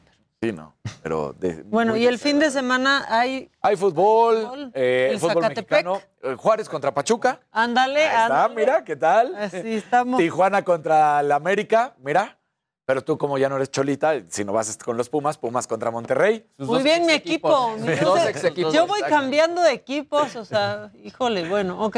Eh, Cruz Azul contra el Guadalajara. Y bueno, ya también se da a conocer las fechas de la Conca Champions de tus Pumas, Maquita. ¿Cómo- de nuestros ¿Contra Pumas. quién va mi...? Ah, contra New Contra York Seattle City. Sounders. Ah, Seattle Sounders. Sí, sí ganó Seattle y entonces la ida es el 27 de Mis abril. Pumas. Eh, exacto, en el Olímpico Universitario a las 9.30 de la noche. Podemos armar plan si quieres y los vamos a ver. Azul y oro. Sí, sí. Sí. Vamos, Pero qué padre, que qué emoción. que te- Yo súper emocionada de ver a los Pumas. De sí, claro, armamos plan, que vamos la por unas el alitas. 4 de mayo. Sí, vamos. Perfecto. Ese sería como, ese es el plan perfecto con Casarín, creo yo. Te vamos a Hooters por unas alitas a ver un partido Sí, de yo americano. sí- Yo sí, voy en verdad a comer mis Ya alitas, sé. mis chelas y Chela. ver el partido. Totalmente. Yo sí soy feliz. Muy y la vuelta es el 4 de mayo en Lumen Field a las 9 de la noche. Muy bien, perfecto. A ti, Jimmy, algo que se te esté quedando. Pues a ver, ¿De en China ganas? esta película de los secretos de Dumbledore la están censurando. ¿Por? Eh, bueno, resulta que esta película de los secretos de Dumbledore, Animales Fantásticos, los secretos de Dumbledore, justamente le faltaron seis segundos en la exhibición este, en China. Y bueno, según Warner Brothers, fueron borradas por petición de las autoridades chinas. ¿Qué segundos son? Son unos segundos en los que hay unos diálogos en los que Dumbledore eh, tiene una conversación con Gellert y bueno, hablan básicamente de que los dos estaban enamorados. O sea, se revela que Dumbledore en esta película pues fue homosexual. Entonces las, au- las autoridades ¿En China chinas... se asustaron? Ajá, las autoridades chinas están este, pues, censurando esta parte de la película porque, eh, bueno, dicen que en 2016 la autoridad reguladora de ese país prohíbe que se promueva el estilo de vida occidental censuran escotes, tabaquismo, bebidas u homosexualidad. Oye, Jimmy, yo había escuchado justamente eso que estaba causando mucho revuelo y que toda la gente decía, ah, Dumbledore es gay, Dumbledore. Y tú decías, oigan, pues entonces no pusieron atención en la entrega anterior, porque cuando de hecho el, el, el- el del magistrado o el que sea, cuando le dice es que ustedes eran como hermanos, y le dice éramos mucho más que hermanos y se habían hecho Exacto. un pacto de, de sangre, ¿no? O Sí, sea, como que desde ya- ahí lo da Lo a entender. pero no lo habían revelado de forma este, No, incluso textual. la última película de Harry Potter ya empezaba ahí como ciertas pistas, ¿eh? Ya, ya se Pero sabía, siempre- hermanas, ya Exacto. se sabía. Sí, sí, ya sí, se sabía. Pero siempre habían sido pistas. No, en esta película ya lo revelan de forma textual y los chinos pues deciden no pasar estos seis segundos en, en las exhibiciones en las salas de cine. De todas maneras ya, ya recaudó 9.7 millones de dólares allá y bueno, en, en salas mundiales ya tiene más de 56.9 millones de dólares. Pues muy bien. Ok, oigan, hay horarios especiales en el transporte público para estos, para estos días. Los voy a leer porque se los voy a decir. Eh, viernes 15 habrá horario de día festivo, o sea, y ahí lo están, ahí lo pueden ver también. Eh, servicio desde las 7 hasta las 12, hasta las 24 horas, mismo horario que aplicará para el domingo 17. El sábado 16 habrá servicio desde las 6 y hasta las 24 horas también. Eh, pues creo que también fin de semana pueden meter sin problema su bicicleta eh, al metro, al metrobús y también al, este, al cablebús, si todavía lo están usando. Este, también pueden hacerlo y algo súper importante porque aprovechan mucho estas fechas quienes se quedan en la Ciudad de México o quienes vienen, parquímetro. Parquímetro opera de manera normal, jueves, viernes y domingo. Bueno, el jueves ya, ya pasó, este, pero para que sepan que opera igual, no es como que no hay parquímetro. Claro. Los domingos no hay de por sí, No. pero eh, los jueves, los viernes y los sábados, pues sí hay para que lo tengan ahí claro y no les pongan la, la araña. en Viernes Santo y en Sábado de Gloria, porque no estaría eso nada No glorioso. les pase lo que, lo, lo que a la señora de la casa le pasó hace unos que le pusieron la araña y Exacto. nos contó aquí, si es cierto. No sé dónde, dónde andaba. Exacto. Justo no, no me ha platicado eso. Oigan, ¿y se acuerdan ayer que les hablé de un programa de Netflix? Sí. Old Japonés. Enough, un programa japonés. Tenemos el tráiler, lo tenemos listo, este, porque creo que es una buena recomendación Sí, también está padre. de fin de semana. Este, me tienen muy impresionados los niños japoneses, ¿eh? Nine children from two to five years old Oh, first time, so fun. Oli, Oli, are you alright? will be given a chance to be independent, Means that you're going to reach. Good job. How I need to go to my house. Thank you. Do I need to pay money? For the first time ever, their parents asked them to run errands alone. I came here by myself, Don't you want to help Mama? but it's so hard. Are they old enough?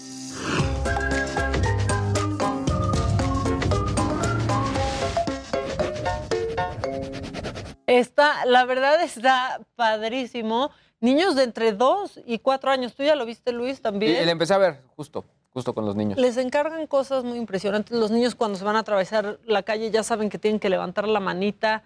Todo mundo los ayuda. Ves a niños de dos años, pues ya haciendo un mandado.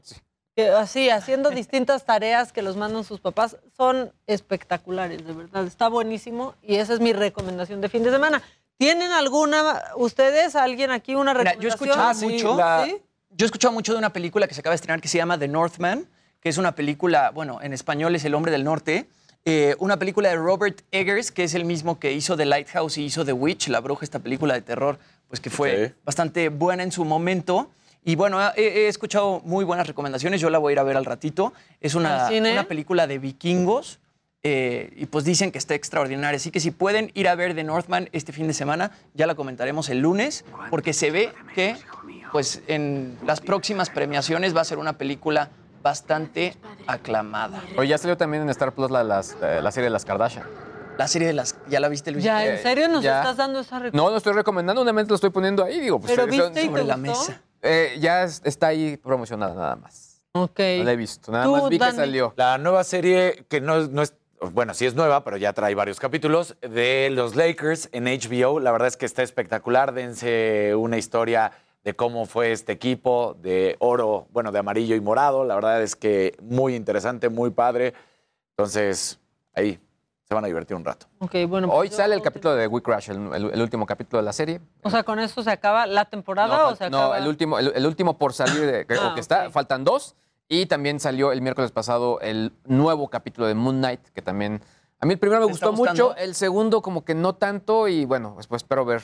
Este Con Oscar tercero, Isaac, ¿qué tal? ¿no? Sí, con Oscar Isaac. Oscar Oigan, Isaac es extraordinario. Y Oscar Isaac, que parece, o sea, es que es guapísimo, es muy impresionante Oscar Isaac. Y es muy Y es camaleónico. un ¿eh? gran actor. Y, sí. eh, y creo que la parte de la acción aquí, como hace muchos personajes, o tiene múltiples personalidades, la gesticulación que genera para tener esta pues personalidad múltiple es, es muy padre. O sea, ver cómo. Yo voy a decir algo horrible, pero yo descubrí que estuvo en Star Wars ahora que me subí al juego de Star Wars. Ajá, apenas lo Es que no soy tan fan de Es el- Star es el Wars y maneja, es entonces el piloto. estábamos en Sí, la sí. en la nave, en el simulador y yo, ay, Oscar Isaac y me voltearon a ver como de sí es Oscar Isaac. Lo más padre fue que me acabo de topar un video a- ayer o antier fue de una presentación en SNL, ya sabes, ¿no? Y entonces eh, va hablando, sí, soy Oscar Isaac, bla, bla, bla, y dice, bueno, pero la verdad es que soy Oscar Isaac Hernández eh, Pérez, Ajá. ¿no? Y entonces dice, y yo les dije, ustedes escojan dos nombres, ¿cuáles tengo que usar?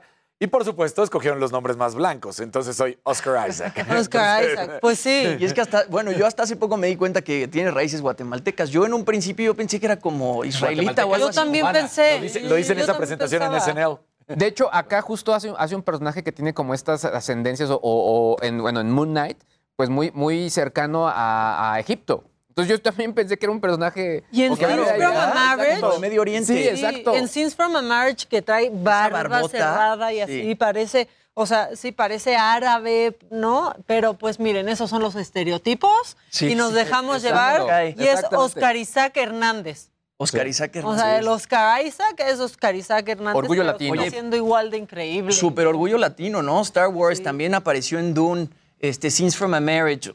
Oscar Isaac está haciendo absolutamente todo. A mí me impresionó mucho lo de Star Wars. Ya sé que voy tarde, pero dije, wow, es Oscar Pero Isaac. qué cool que lo conocieras por otras cosas antes de, Antes Star Wars. de- exacto. Bueno, ¿qué otra cosa? De la- pues nada más ahorita que ya sacaste este, a colación el festival este Bésame Mucho, pues vamos a mencionar qué artistas están ahí, porque sí, este sí es el, el Machaca Reloaded. Machaca Reloaded. ¿no? Están los Caifanes, está Café Tacuba, Juanes, Enanitos Verdes, Julieta Venegas, Zoé, Molotov, El Tri, Mago de Oz. Y bueno, en otro escenario, los Tigres del Norte, Los Ángeles Azules, El Recodo. Y en otro escenario están Sin Bandera, OV7, eh, La Oreja de Van Gogh, Alex Sintek, Los Cumbia Kings, Los Cumbia Kings, Kings, perdón, Cabá, Caló y bueno, varios más. Este, pues es justo lo que platicábamos el otro día de cómo están juntando géneros en, sí, Cabá. Federica ya sabrá cómo va a votar en la reforma. Sí, se volvió trending también. Eso va a pasar este domingo, por cierto. También hay cosas de las que Sí. debemos de estar pendientes. Ella dijo que todavía no sabía, ¿no? Que no entendía muy No, bien, que, que- todavía es que no sabía. A mí lo que me impresionó es que dijo que había visto como votar. 100 documentos o 100 pláticas y conferencias y que todavía no sabía. Yo, No, pues ahora sí que 100, cuántas más, Fede. Estamos Ya. después de 100. Bueno, ya nos vamos. Este, pues les deseamos que tengan un gran fin de semana. Feliz Viernes Santo. Si están en la ciudad, disfruten la ciudad como pocas veces se puede disfrutar. Y si están de vacaciones, pues disfruten ahí sus playas y sus vacaciones. Nosotros aquí los esperamos el próximo lunes en punto de las 9 de la mañana en Me lo dijo Adela. Y por supuesto, quédense en sintonía del Heraldo Televisión. Que tengan un gran, pero gran fin de semana, compañeros. Gracias. Gracias, Gracias. Buen fin. Buen fin.